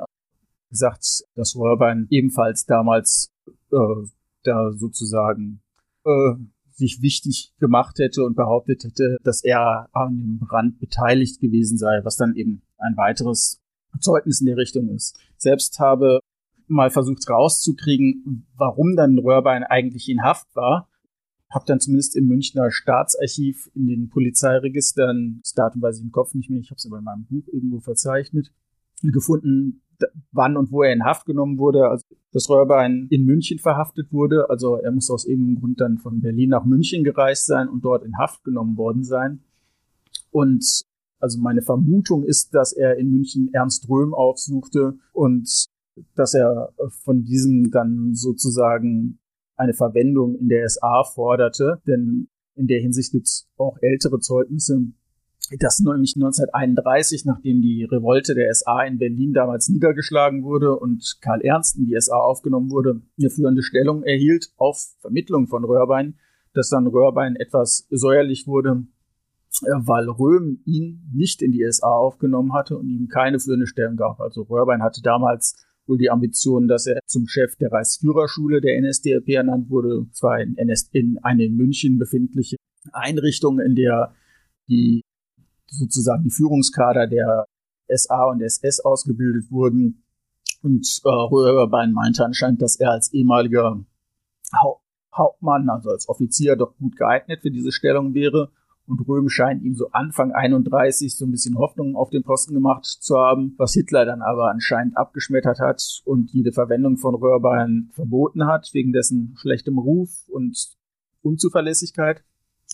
so dass Röhm dann seinen Versprechungen wohl zurückziehen musste, deswegen Röhrbein 31 sehr wütend auf ihn war und verlangt hätte, er sollte doch mal zeigen, was er könne, er hätte ihm so viel versprochen sollte ihm doch jetzt mal bitteschön endlich einen angemessen hohen Posten geben. Meine Vermutung ist dann eben, dass sozusagen diese Situation von 31, 1933 sich gespiegelt hat und dass Röhrbein dann erneut aus dem Grund nach München gereist ist, um sich mit Röhm zu treffen und von diesem äh, erneut zu verlangen, dass dieser ihm jetzt mal endlich einen wichtigen Posten gibt und ihn an führender Stellung verwendet mit dem entsprechenden Rang und entsprechender Besoldung und so weiter. Und dass Röhm zu dem Zeitpunkt sozusagen die Pappen dicke hatte und dann Röhrbein einfach in Haft nehmen ließ, wo er dann vom Sommer 33 bis, 34, bis zu seinem Tod 34 verbrachte. Und wenn man sich jetzt fragt, warum meinte denn Röhrbein Sommer 33, dass er Röhm aufsuchen könnte und von diesem eine gehörige äh, sozusagen Verwendung verlangen könnte, was er denn geleistet hätte, um das zu verdienen. Und da taucht dann natürlich so ein bisschen die Überlegung auf, hm, meinte er jetzt, dass er eine Belohnung für etwas verdient, weil er in letzter Zeit etwas Wichtiges gemacht hätte, SA oder der NSDAP als Ganzen sehr geholfen hat. Und da kommt dann natürlich ein bisschen der Gedanke auf, hm, Ernst wurde öfters verdächtigt, Drahtzieher beim Reichstagsbrand gewesen zu sein und ähm, äh, Röhrbein hat sich selbst in der Haft vor anderen Häftlingen gerühmt, dass er in den Brand verwickelt war. Das klingt ja so ein bisschen in der, äh, es ist natürlich keiner Weise erwiesen und muss nur als eine Überlegung in den Raum stellen, aber dass Röhrbein natürlich, dass es ein bisschen in die so wirkt, als hätte Röhrbein tatsächlich irgendetwas in der Hinsicht gedreht und an dem Brand mitgewirkt und wäre dann etwas wütend gewesen, dass das nicht honoriert und belohnt wurde und dass er deswegen sozusagen nach München reiste, um sich bei äh, äh, bei Röhm auf die Matte zu stellen und zu sagen, na, ich habe euch doch jetzt so große Leistungen erbracht, jetzt belohnt mich mal. Aber dass Röhm ihn dann für so unzuverlässig hielt, dass er ihn dann äh, lieber wegsperren hat lassen, anstatt ihn zu belohnen. Das ist aber natürlich nur eine Überlegung. Äh, in dem Zusammenhang ist natürlich eine Schwierigkeit, der man sich gegenübersteht, dass ähm, sehr viele Leute, die in der Hinsicht etwas hätten sagen können, leider äh, sozusagen derart früh verstorben sind. Also ich meine natürlich Karl Ernst und Paul Röhrbein könnten sich, wenn die ganzen Verdächtigungen gegen sie nicht stimmen wollten, niemals reinwaschen, weil sie natürlich erschossen wurden. Auch zum Beispiel der eben erwähnte Verteidiger von Magnus van der Lubbe, Alfons Sack, der ihm wohl von der SA vermittelt wurde, konnte sich nie äußern, weil er dann noch in der letzten Kriegsphase im März oder April 1945 bei einem britischen Fliegerangriff in Brandenburg an der Havel getötet wurde, so dass er sich nie äußern konnte oder einer der wichtigen Ermittler im Zusammenhang mit den ganzen Reichstagsbrandermittlungen war ein Berliner Kriminalkommissar namens Hubert Geißel. Der hat äh, in der Gestapo Karriere gemacht, hatte aber dann das Pech, dass 1938 im Zusammenhang mit dem ganzen Rassekult der Nationalsozialisten seine Abstammung und die Abstammung seiner Ehefrau überprüft wurde wobei sich dann eben herausstellte, dass die Ehefrau teilweise jüdisch war, was dann von ihm als ein so schwerer Makel angesehen wurde, dass er und seine Ehefrau sich erschossen haben, so dass der Herr Geißel dann auch leider nie nach dem Krieg sein Wissen über die Erkenntnisse der Reichstagsbrandermittlungen äh, mitteilen konnte. Oder noch besonders wichtig, der Reichstagsbrand wurde ja offiziell von einer Reichstagsbrandkommission der Berliner Polizei untersucht und der wahrscheinlich wichtigste Ermittler in dem Zusammenhang war ein Kriminalrat namens Reinhold Heller, der als der große Kommunismusexperte des Berliner Polizeipräsidiums galt. Und der war wahrscheinlich auch dafür verantwortlich, dass die, die drei Bulgaren, die ich vorhin, die ich früher erwähnt habe, angeklagt wurden auf einer sehr fragwürdigen Basis. Und naja, Heller konnte leider nach dem Zweiten Weltkrieg sich auch nicht über die Vorgänge äußern weil er halt in der letzten Kriegsphase Chef der Gestapo in Potsdam war und weil er wusste, dass er sozusagen einer der prominentesten Kommunismusbekämpfer der Weimarer Zeit und der, der NS-Zeit keine guten Karten haben würde, nachdem die Kommunisten, äh, nachdem die Rote Armee äh, Ostdeutschland besetzt haben würde, hat er sich dann noch kurz vor Ende des Zweiten Weltkriegs unter einer Eisenbahnbrücke in Berlin-Nikolaisee erschossen, so dass er dann leider auch keine Ausführung machen konnte. Äh, und so, äh, aus dem Grund ist natürlich äh, der Historiker äh, mit dem äh, Problem konfrontiert, dass sehr viele potenzielle Wissensträger sozusagen ihr Wissen niemals preisgeben konnten oder äh, als Alternative zumindest ihr Nichtwissen ausdrücklich unter sozusagen relativ unbefangen und freiheitlichen Bedingungen nach dem Zweiten Weltkrieg äh, zur Sprache hätten bringen können, indem sie hätten sagen können, äh, darüber weiß ich, also ausdrücklich sagen könnten, dass sie bestimmte Dinge nicht wissen oder bestimmte Dinge nicht getan haben. Und äh, naja, hier stehen sich jetzt dann eben in der Hinsicht die bis heute die Alleintäterthese und die These einer NS-Verstrickung äh, gegenüber. Da ich jetzt relativ viel gesagt habe, was zugunsten einer, einer nationalsozialistischen Verstrickung spricht, zumal im Hinblick auf Karl Ernst, ist, denke ich, ausgewogenerweise auch äh, angemessen, einige Dinge vorzubringen, die vielleicht dagegen sprechen. Nämlich zum einen ist es so, dass Marinus van der Lubbe, bevor er am 27. Februar im Reichstag angetroffen wurde, einige kleinere Brandstiftungen in Berlin begangen hat. Also zum Beispiel im Berliner Stadtschloss versucht, ein, ein Feuer zu legen und in einem Wohlfahrtsamt in Neukölln und in einem Bezirksrathaus. Das hat aber alles nicht geklappt, weil die Feuer immer so dilettantisch waren ungefährlich, dass sie schnell entdeckt wurden und schnell ausgetreten oder gelöscht. Aber es ist natürlich insofern interessant, wenn man sich denkt, wenn Marinus van der Lubbe tatsächlich ein Werkzeug irgendwelcher nationalsozialistischen Hintermänner gewesen wäre, warum hätten die ihm dann erlauben sollen, noch andere kleine Feuer zu legen, weil man musste ja stets bei diesen Aktionen damit rechnen, dass irgendein Schutzmann ihn sieht, schnell greift oder auch ein beherzter Passant irgendwie auf ihn aufmerksam wird und festhält. Und wenn das geschehen wäre, dann hätte man ja sozusagen den Sündenbock, den man für die große Aktion, die man dann putativ geplant hat, nämlich den Reichstagsbrand, plötzlich nicht mehr gehabt, der dann ja wegen irgendeiner belanglosen kleinen anderen Aktion in Haft gesessen hätte und man dann Van der Lubbe nicht gehabt hätte, um ihn als Sündenbock im Reichstags äh, eventuell zu platzieren, wenn man diesen in Brand setzen würde. Und das spricht dann natürlich in meinen Augen die Tatsache, dass Lubbe andere vorher gelegt hat, äh, spricht ein wenig dagegen, dass dass er mit äh, Nationalsozialisten unter einer Decke ge gesteckt haben könnte oder auch vielleicht nicht bewusst unter einer Decke gesteckt haben könnte, aber dass diese ihn irgendwie durch Lockspitzen und vermeintliche Freunde, die, äh, die dann in diesem ganzen kommunistischen, halbkriminellen Milieu in Berlin äh, aktiv waren, dazu manipuliert haben, den Brand zu legen. Also dass dann irgendwelche Nationalsozialisten, die sich für Kommunisten ausgegeben haben, ihn dazu verleitet haben könnten, an dem Brand mitzuwirken, im Glaube, dass er der großen kommunistischen Sache dadurch irgendwie dienen würde. Denn, also wie gesagt, äh, es wäre ja aus Sicht der Nationalsozialisten sehr dämlich gewesen, dann ihren eigenen Sündenbock zu gefährden, so dass sie ihn dann nicht mehr nutzen können würden, indem sie ihn für andere, indem sie ihm erlauben würden, eine andere belanglose Brandstiftung zu versuchen. Also das einzige Szenario, das mir äh, also ich meine, statistisch gesehen kann man natürlich dann auch ausschließen, dass Lube von sich aus angefangen hat, in Berlin Brände zu legen in diversen Orten und dann zufällig in derselben Nacht in das Reichstagsgebäude eingestiegen ist, in dem unabhängig von ihm irgendwelche Nationalsozialisten Brand gelegt haben. Von der muss, wenn er, äh, wenn es, wenn Nationalsozialisten an dem Brand im Reichstag mitgewirkt haben,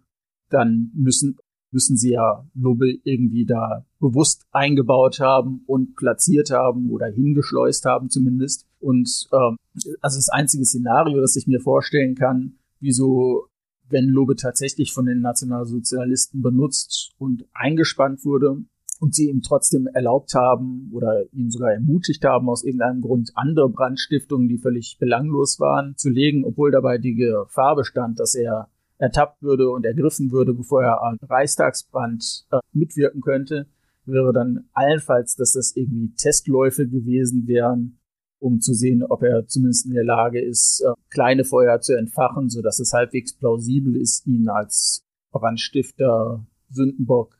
zu instrumentalisieren. Ähm, aber sozusagen ist dann immer noch äh, so die Fragwürdigkeit, wie sie denn eigentlich sichergestellt haben könnten, dass er dass er dabei nicht ergriffen wird müssten ihn ja dann zumindest irgendwie abgeschirmt haben. Fällt mir nur als ganz vages Szenario ein, dass ein Mann im Stab von Karl Ernst äh, war dessen späterer Adjutant von Mohrenschild, der war dann ulkigerweise der Patensohn des Polizeipräsidenten von Berlin, dem zwar seit Mitte Februar 33 dann der Admiral von Lewitzow, so ein Überlebender des alten Kaiserreichs, der dann auch äh, bei der Revolution von 1918 eine gewisse Rolle gespielt hatte. Sozusagen eine der wenigen Überlegungen, die mir da in den Sinn gekommen ist, wie sie es denn geschafft haben könnten, sicherzustellen, äh, dass Van der Lubbe nicht ergriffen und verhaftet wird vor dem Reichstagsbrand aufgrund seiner anderen Brandstiftung, wenn sie tatsächlich etwas mit ihm zu tun hatten. Aber vielleicht ist es an der Stelle ganz angemessen, wenn wir jetzt mal den Sprung in die Nachkriegszeit machen. Denn äh, auch wenn es sehr kontrovers ist, ähm, ob es jetzt, ob Lubber als Alleintäter den Brand gelegt hat oder ob er eingebettet war in ein nationalsozialistische Brandstiftung als Sündenbock. Seit Anfang der 60er Jahre hat zumindest so bis, hat so knapp 50 Jahre die These dominiert, dass die Alleintäterthese dominiert und äh, maßgeblich an der weitgehenden Durchsetzung der Alleintäterthese war ein Mann beteiligt namens Fritz Tobias. Ähm, es war ein wichtiger Mann im Verfassungsschutz in Niedersachsen, Jahrgang 1912, ist sehr alt geworden. Er ist 2011 gestorben mit 98 Jahren. Äh, er war, ist in Berlin aufgewachsen, hat aber fast sein ganzes Leben in Hannover verbracht, war aus einer sozialdemokratischen Familie nach dem Zweiten Weltkrieg, ist, obwohl er ihm eigentlich die formale Ausbildung hierzu fehlte, in den Dienst des niedersächsischen Innenministeriums aufgenommen worden und hat dann dort im Verfassungsschutz Karriere gemacht, bis er in den 70er Jahren pensioniert wurde. Und äh, Tobias hat 1959 äh, eine Serie für den Spiegel geschrieben oder zumindest das Manuskript, das der Serie zugrunde lag. Die, ich glaube, die Artikel wurden dann von einem anderen Mann in journalistische Sprache gebracht, aber das ist jetzt nicht so wichtig. Und in, in, in dieser Spiegelserie hat Tobias dann erstmals die Behauptung öffentlich verbreitet, ähm, dass es wie dass der Reichstagsbrand weder das Ergebnis einer kollektiven Täterschaft von Kommunisten sei, noch dass ähm, Nationalsozialisten hinter den Kulissen den Brand gelegt hätten und Lubbe halt der, dann nur der, der, im Englischen sagt man der Patsy, also der nützliche Idiot gewesen wäre, der dann sozusagen am Tatort zurückgelassen wurde, sondern dass Lubbe den Brand tatsächlich alleine gelegt hätte. Und die Serie hieß, glaube ich, Stehen Sie auf, Van der Lubbe, war eine große Sensation, äh, wurde von der Fachwissenschaft zunächst stark angezweifelt, aber Tobias hat dann halt nachgelegt und 1962 ein sehr dickes Buch über das Thema veröffentlicht, in dem er dann seine Position ausgebreitet hat und äh, eine sehr dichte Beleglage dafür angeführt hat, warum er meint, dass dieses und jenes Zeugnis, das für eine nationalsozialistische Täterschaft sprechen würde, nicht stimmen könnte. Also zum Beispiel, ich hatte ja vorhin erwähnt, dass die Kommunisten 34 in ihrem Weißbuch einige gefälschte Dokumente veröffentlicht haben, die für die Täterschaft von Ernst sprachen. Da konnte äh, Fritz Tobias zum Beispiel zeigen, dass einige dieser Dokumente tatsächlich Fälschungen waren, was dann natürlich erstmal, äh, was dann von vielen, was gestimmt hat auch, aber ihm hat das natürlich den Vorwurf eingebracht, dass er sozusagen die Nationalsozialisten entlasten würde und sich zu ihren Gunsten betätigen würde, indem er in diesem Punkt ihren Ruf retten würde, indem er sozusagen mit viel Feuer, Eifer und Fleiß alle möglichen Belege oder Scheinbelege für ihre Schuld entkräftete und stattdessen emsig Indizien zusammentrug, die dafür sprachen, dass, äh, ähm, dass Lobe den Brand allein gelegt hatte. Also vielleicht ein Beispiel dafür ist, ich hatte ja erwähnt, dass es fünf Reichstagsbrandgutachter gab, von denen vier der Meinung waren, dass eine Person alleine den Brand äh, nicht gelegt haben könnte. Ein fünfter aber sehr wohl der Meinung war, nämlich, äh, dass äh, dass eine Person den Brand gelegt haben könnte. Und es war interessant, von diesen vier Gutachten, äh, fünf Gutachten wurden nur die vier, die behaupteten,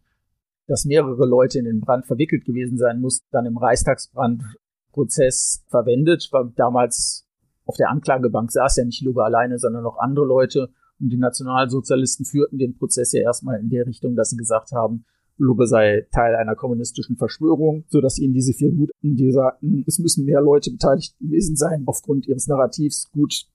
ins Konzept gepasst hatten. Und diese vier Gutachten wurden dann im, im Prozess äh, verwendet, während das fünfte Gutachten damals existierte und zu den Akten genommen wurde, aber nicht verwendet wurde. Tobias, der das gefunden hat, hat dieses fünfte Gutachten dann groß herausgestrichen gesagt, es gibt halt auch sehr wohl von der naturwissenschaftlichen Perspektive der Experten für Thermodynamik und Brandentwicklung und all diese Dinge, äh, Konstruktionen und Prüfungen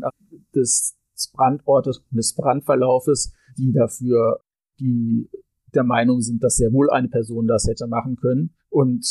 so hat Fritz Tobias dann eben äh, einen sehr dicken Wälzer produziert, der dann gezeigt hat, mit dem er überzeugen, das Publikum überzeugen wollte, dass Luber alleine den Brand gelegt hatte. Und ähm, hat da erstmal sehr viel Gegenwind gekriegt, aber er hat dann 1964 von wichtiger Seite Unterstützung gekriegt. Da hat nämlich Hans Mommsen sozusagen äh, damals schon ein sehr erfolgreicher Historiker war und dann in den folgenden Jahrzehnten sich sozusagen zu, naja, vielleicht man kann es nicht direkt ranken, aber sicher einer der wichtigsten Historiker und prominentesten Historiker hierzulande war und als einer der führenden Experten für die erste Hälfte des 20. Jahrhunderts zumal einen hohen Rang hatte. Also dieser Hans Mommsen hat dann in den Vierteljahrsheften für Zeitgeschichte, einem wichtigen Fachorgan, einen sehr langen Aufsatz über den Reichstagsbrand und seine politischen Folgen veröffentlicht. Und in diesem Aufsatz hat, äh, hat Hans Mommsen dann ausdrücklich äh, Stellung bezogen und gesagt, dass er von der Richtigkeit von Fritz Tobias äh, Monographie, also von seinem dicken Buch über den Reichstagsbrand überzeugt sei und dass er ebenfalls auf dem Standpunkt stehe, dass Lube ein Einzeltäter gewesen sei. Und hm, ja, das war zu dem Zeitpunkt dann so ein bisschen Dammbruch, dass dann, äh, nachdem Hans Mommsen sich hinter Tobias gestellt hatte, Schritt um Schritt mehr und mehr Historiker sich äh, der Tobias-These angeschlossen hatten, so dass diese dann im Laufe der 70er und zumal der 80er Jahre sich schließlich bis vorerst durchgesetzt hatte, so dass es fast allgemeine Meinung wurde seit so Ende der 70er, Anfang der 80er, dass, dass es Alleintäterschaft von Lube gewesen wäre, entscheidend dazu beigetragen hat, dass eine Gruppe von Historikern und äh, Laienforschern in den 70er Jahren versucht hat, Tobias zu widerlegen mit, äh, mit einem zweibändigen Werk, in dem sie dann versucht versuchten, die, die These einer nationalsozialistischen Verantwortung zu reetablieren und die Behauptung von Tobias und seinem Buch zu widerlegen und außerdem auch Mommsen so ein bisschen zu widerlegen. Äh, naja, das, dieses, dieser Versuch ist halt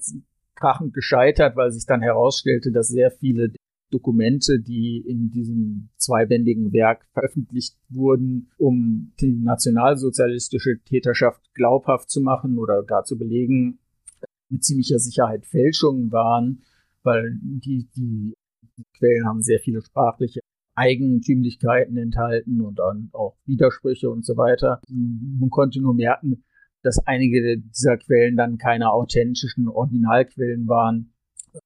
die von den Leuten stammen konnten, denen sie zugeschrieben waren, sondern dass die wahrscheinlich von jemandem mit einer anderen Muttersprache als dem Deutschen verfasst wurden und dann nicht ganz perfekt ins Deutsche übersetzt wurden. Also da war dann,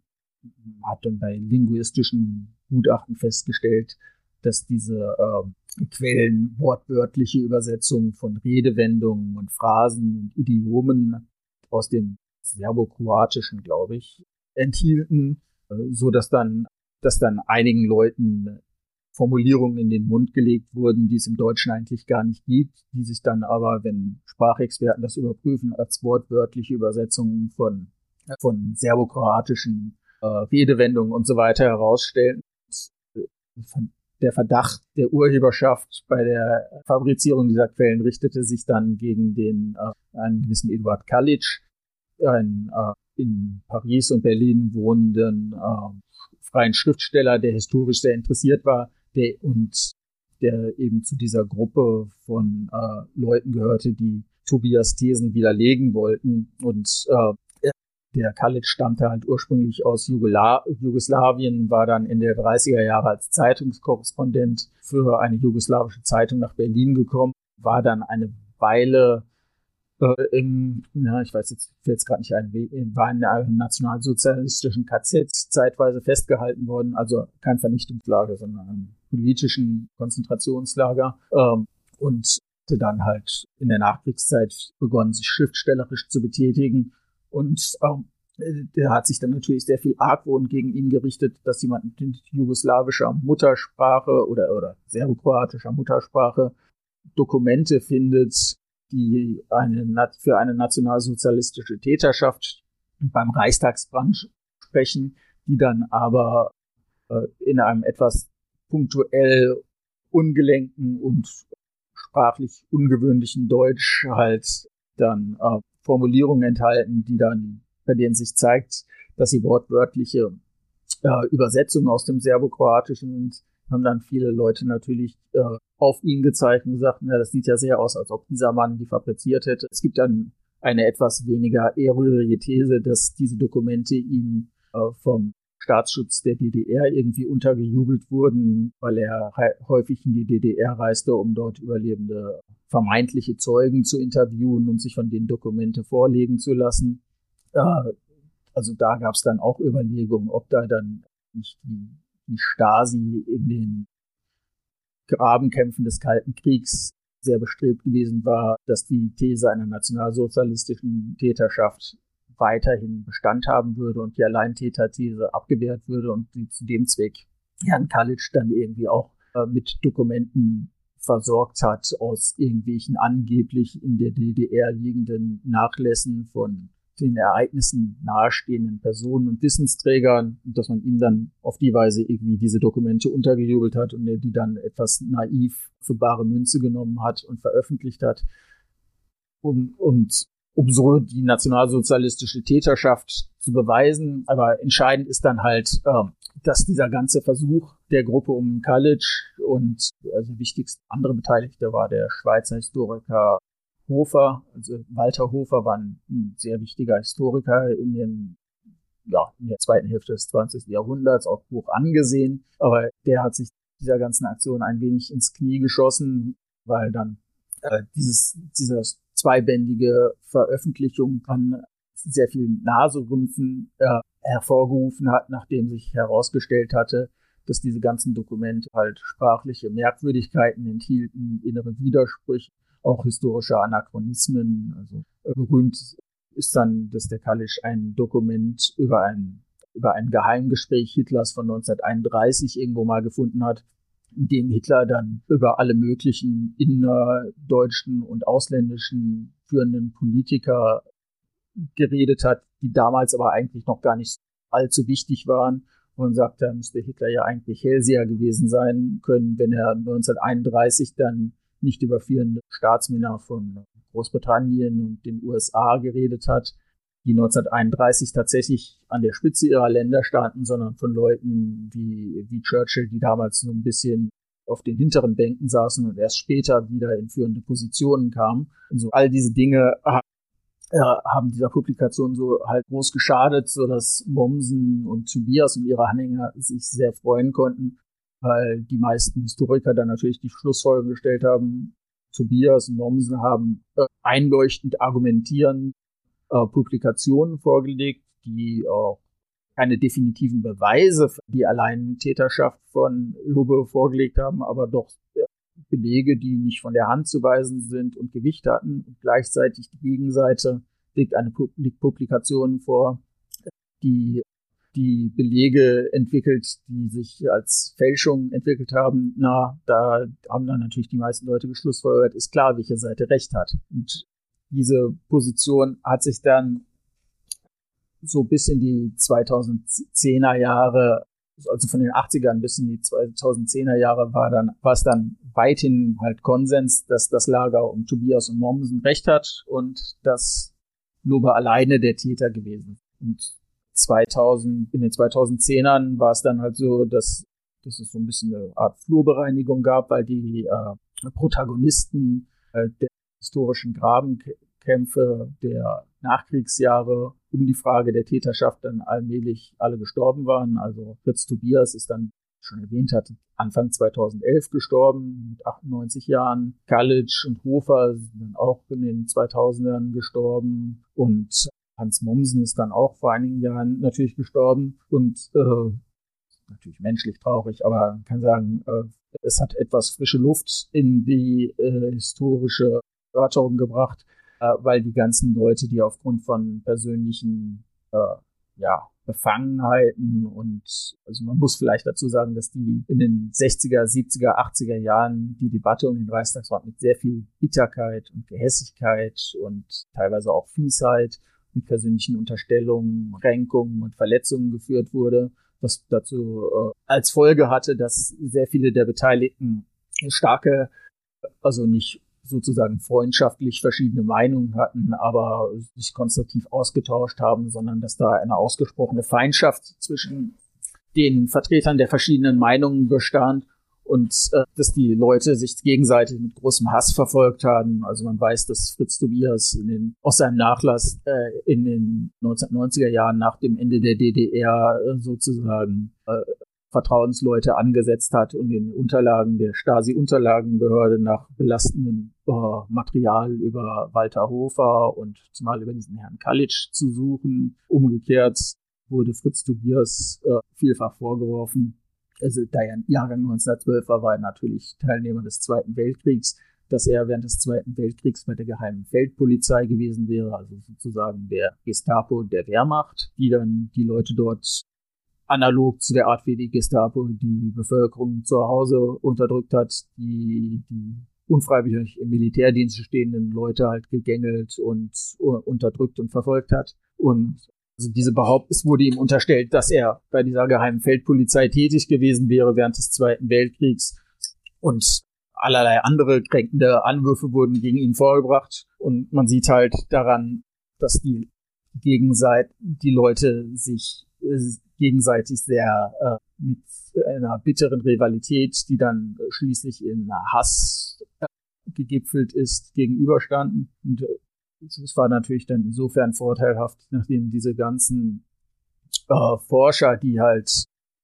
den Dingen nicht mehr ganz distanziert und unparteiisch gegenüberstanden, sondern die mit sehr viel Hass und Bitterkeit dann ihre Kämpfe ausgefochten haben,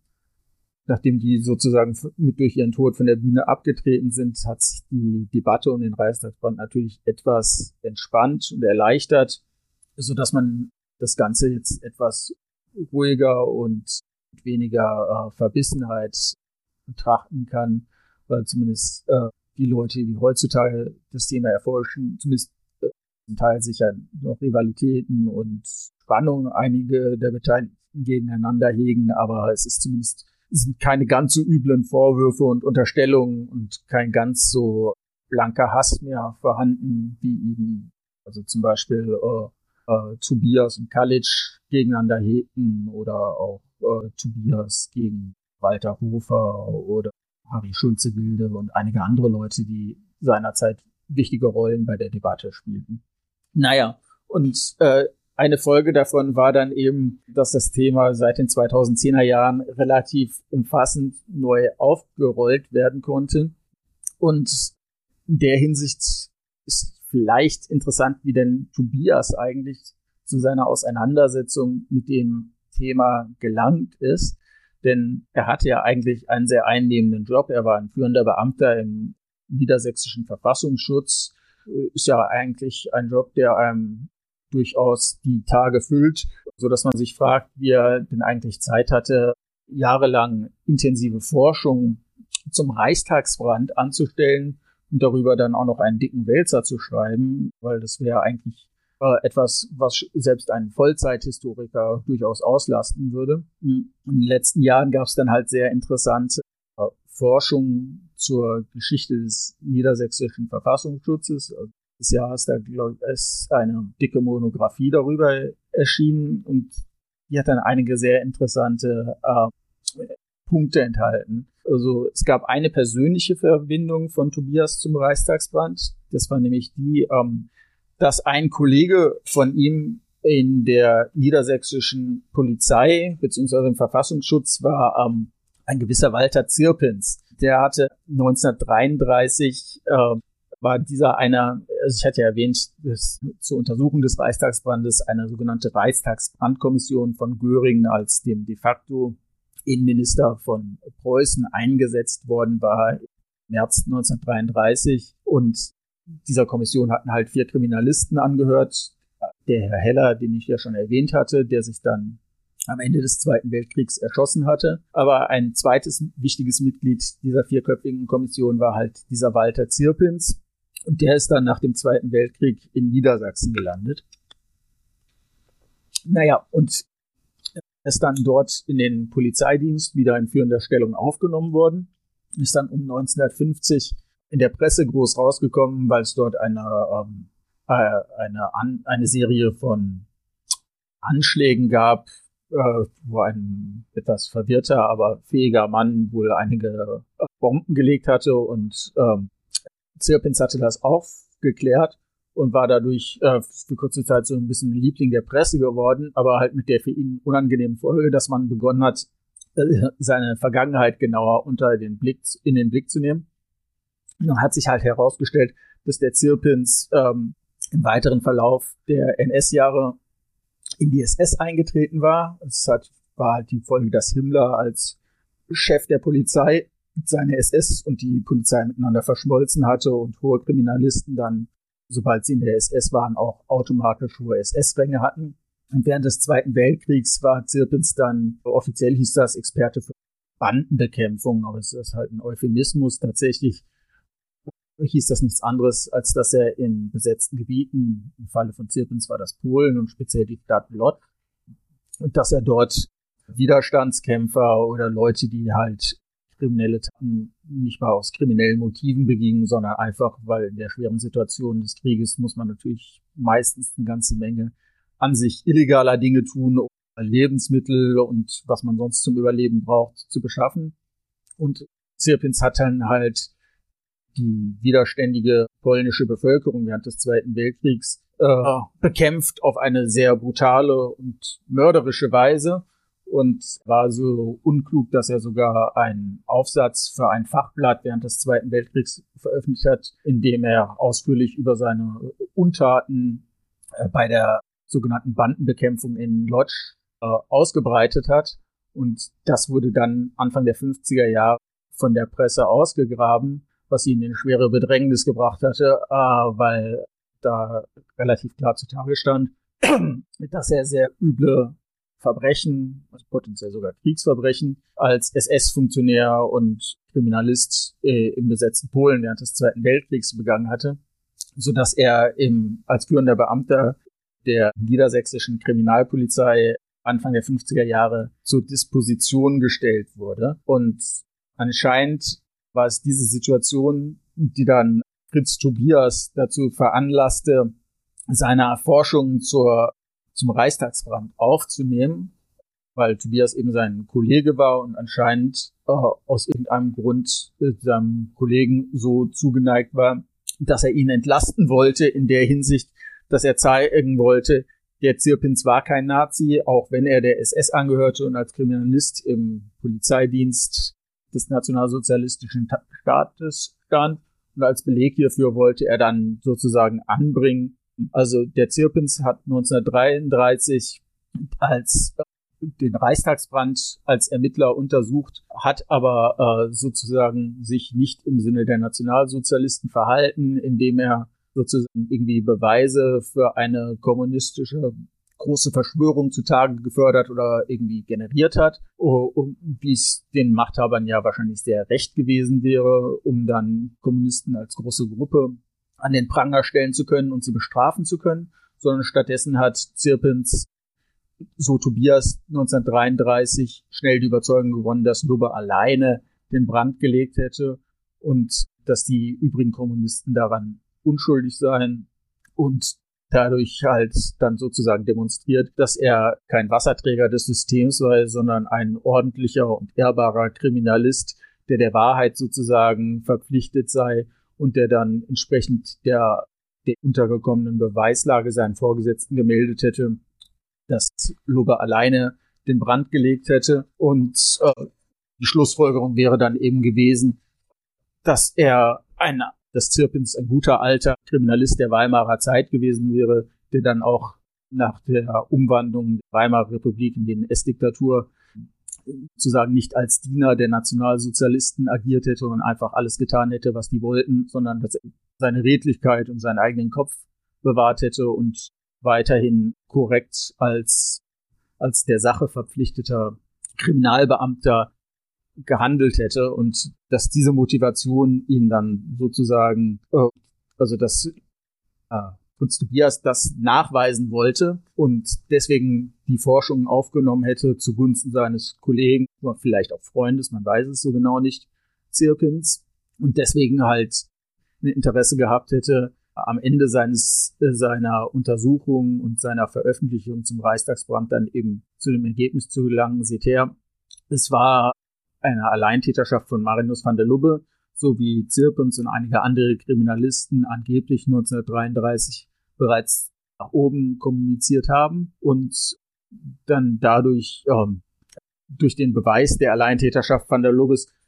auch Zirpins gut dastehen zu lassen, weil dann damit ja ein Beweis vermeintlich erbracht worden sei, dass Zirpins kein dem Regime liebedienender äh, Konformist gewesen sei, sondern ein ordentlicher Kriminalist. Und also die jüngste Forschung hat zu dem Thema dann zumindest noch Interessantes herausgebracht, denn sowohl Tobias als auch Zirpens als hohe Mitarbeiter von Kriminalpolizei und Verfassungsschutz in Niedersachsen unterstanden damals dem Ministerpräsidenten von Niedersachsen, es war ein Sozialdemokrat namens Hinrich Kopf, der war von Mitte der 40er Jahre bis zu seinem Tod Anfang der 60er Jahre der politisch maßgebliche Mann in Niedersachsen, war zweimal für längere Zeit Ministerpräsident und so weiter. Und es gibt so, na, mittlerweile ist die zehn Jahre alt, eine Dissertation über Hinrich Kopp, die zu einer etwas äh, für ihn wahrscheinlich unangenehmen Neubewertung seiner Biografie und seines Wirkens geführt hat. Nämlich Kopf war, wie gesagt, Sozialdemokrat, äh, auch ein sehr volkstümlicher, jovialer Mensch, aber also gewiss kein Nazi, aber er hatte ebenfalls einem, sagen wir mal, aus heutiger Sicht definitiv mit Makeln behaftete Vergangenheit während des Zweiten Weltkriegs, nämlich genau wie Zirpins war Kopf im deutsch besetzten Polen während der Kriegsjahre aktiv gewesen. Allerdings nicht bei der SS, also nicht ganz so schlimme und verheerende Dinge, aber bei der sogenannten Treuhand, also wissen wahrscheinlich die meisten Zuhörer nach, nach dem Ende der DDR wurden ja die ganzen volkseigenen Betriebe in der DDR von der Treuhand AG abgewickelt und äh, so größtenteils äh, aufgelöst und privatwirtschaftliche äh, Gebilde umgewandelt. Und so ähnlich verhielt es sich halt auch im deutsch besetzten Polen. Das Besitz von Polen und zumal von Juden natürlich von der nationalsozialistischen Besatzungsverwaltung äh, enteignet wurde und äh, entsprechend entweder in deutschen Besitz überführt wurde oder in in staatlichen Besitz und so weiter. Und bei dieser Treuhand in Polen war dann, wie dann erst vor gut zehn Jahren eine junge Historikerin, die dann eine Dissertation über, über Kopf verfasst hat, äh, im Detail rausgekriegt hat, auch Kopf tätig gewesen. Und es sieht dann halt danach aus, äh, äh, dass Kopf sich dort auch ein wenig bereichert hat. Ich meine, verglichen mit dem, was natürlich während des Zweiten Weltkriegs vor sich ging, ist ein bisschen Bereicherung natürlich verglichen mit Verschleppung und Massenmord äh, vielleicht ein relativ geringfügiger Delikt, aber sicher nichts, was einem Menschen zur Ehre gereicht. Und äh, naja, es sieht danach die jüngere Forschung halt über den Verfassungsschutz in Niedersachsen und die Kriminalpolizei in Niedersachsen hat dann halt Indizien dafür zutage gefordert, dass Zirpins, der ja als Polizist und SS-Führer in Polen während des Zweiten Weltkriegs tätig war, damals auch wohl mit Kopf der dann später Ministerpräsident war und während des Krieges bei dieser Treuhand war, die in Polen Besitz äh, äh, von Polen und Juden enteignet hat, entsprechend verwertet hat, in Kontakt gekommen war. Und dass, oder selbst wenn er nicht persönlich mit ihm in Kontakt gekommen war, dass er aus irgendeinem Grund von Hinrich Kopfs ähm, Wirken während des Zweiten Weltkriegs in Polen wusste und dass er dieses Wissen sich dann nicht scheute, als er in den 50er Jahren in Bedrängnis geriet wegen seiner eigenen NS-Vergangenheit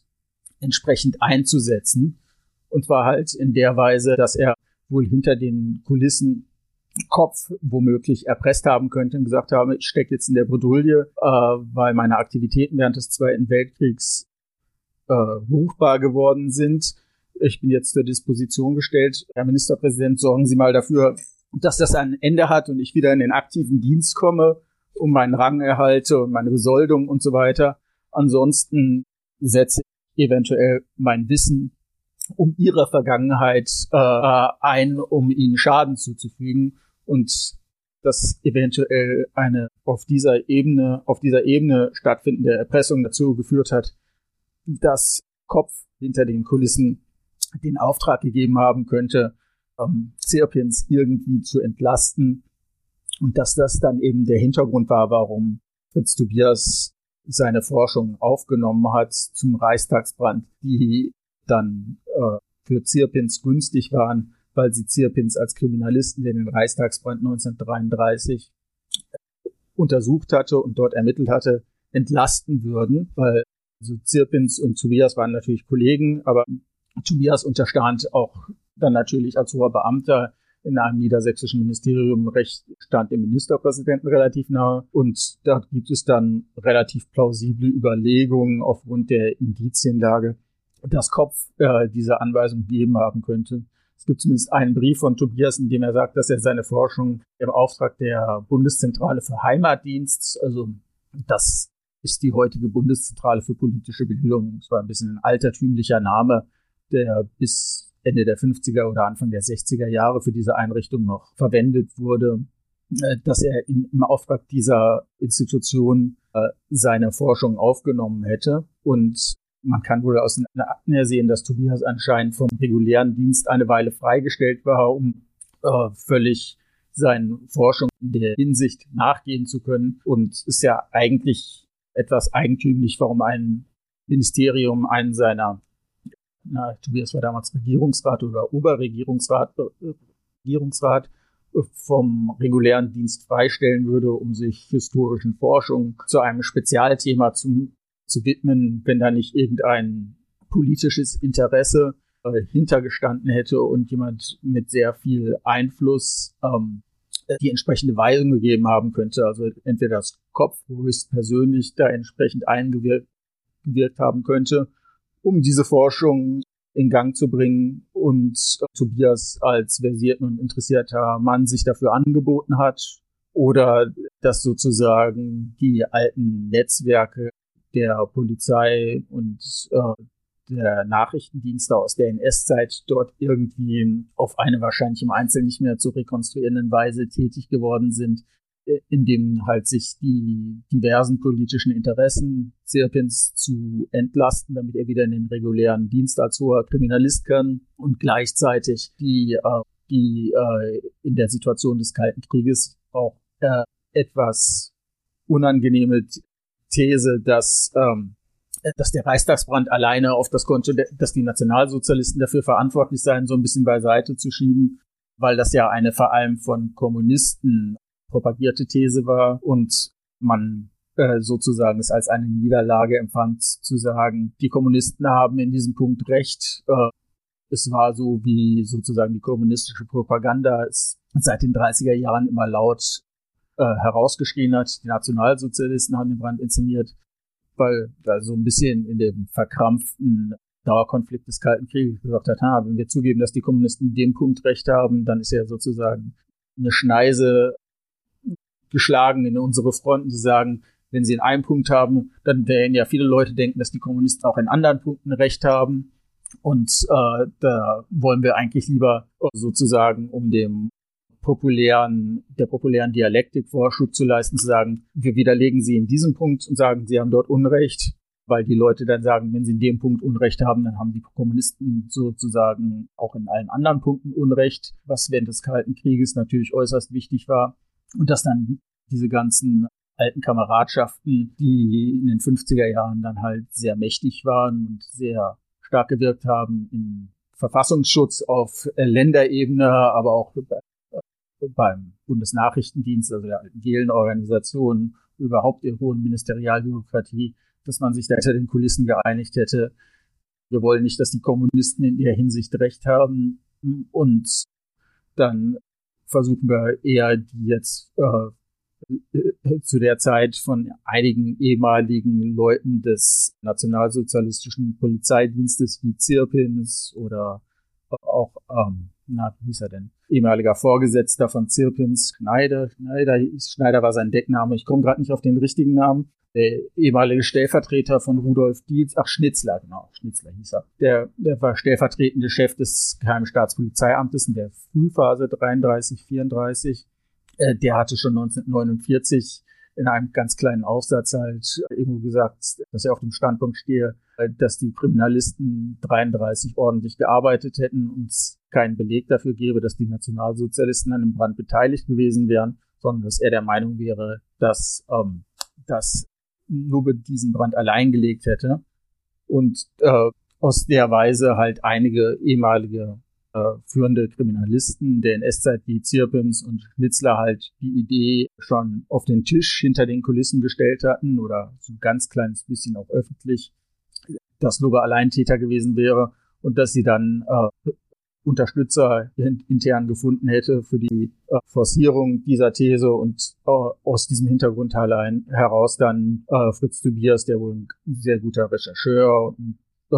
war und auch eine ganz ordentliche Prosa geschrieben hat, dazu bewegt haben, im Sinne äh, dieser Zielsetzung das Thema zu erforschen, um dann als Endresultat, das anscheinend schon am Anfang feststand, laut diesen Thesen das Thema dann erforscht hat und das Resultat produziert hat, was man dann gerne haben wollte angeblich, nämlich eben, dass es Lubbe alleine gewesen war, was dann im Ergebnis Zirpins entlastete und im Sinne der dauernden äh, propagandistischen Kriegsführung während des Kalten Krieges aus Sicht einiger Leute damals nützlich gewesen war. Äh, äh, es scheint alles aufgrund der neueren Forschung plausibel zu sein, ist aber natürlich mit letzter Gewissheit äh, nicht bewiesen, weil wenn man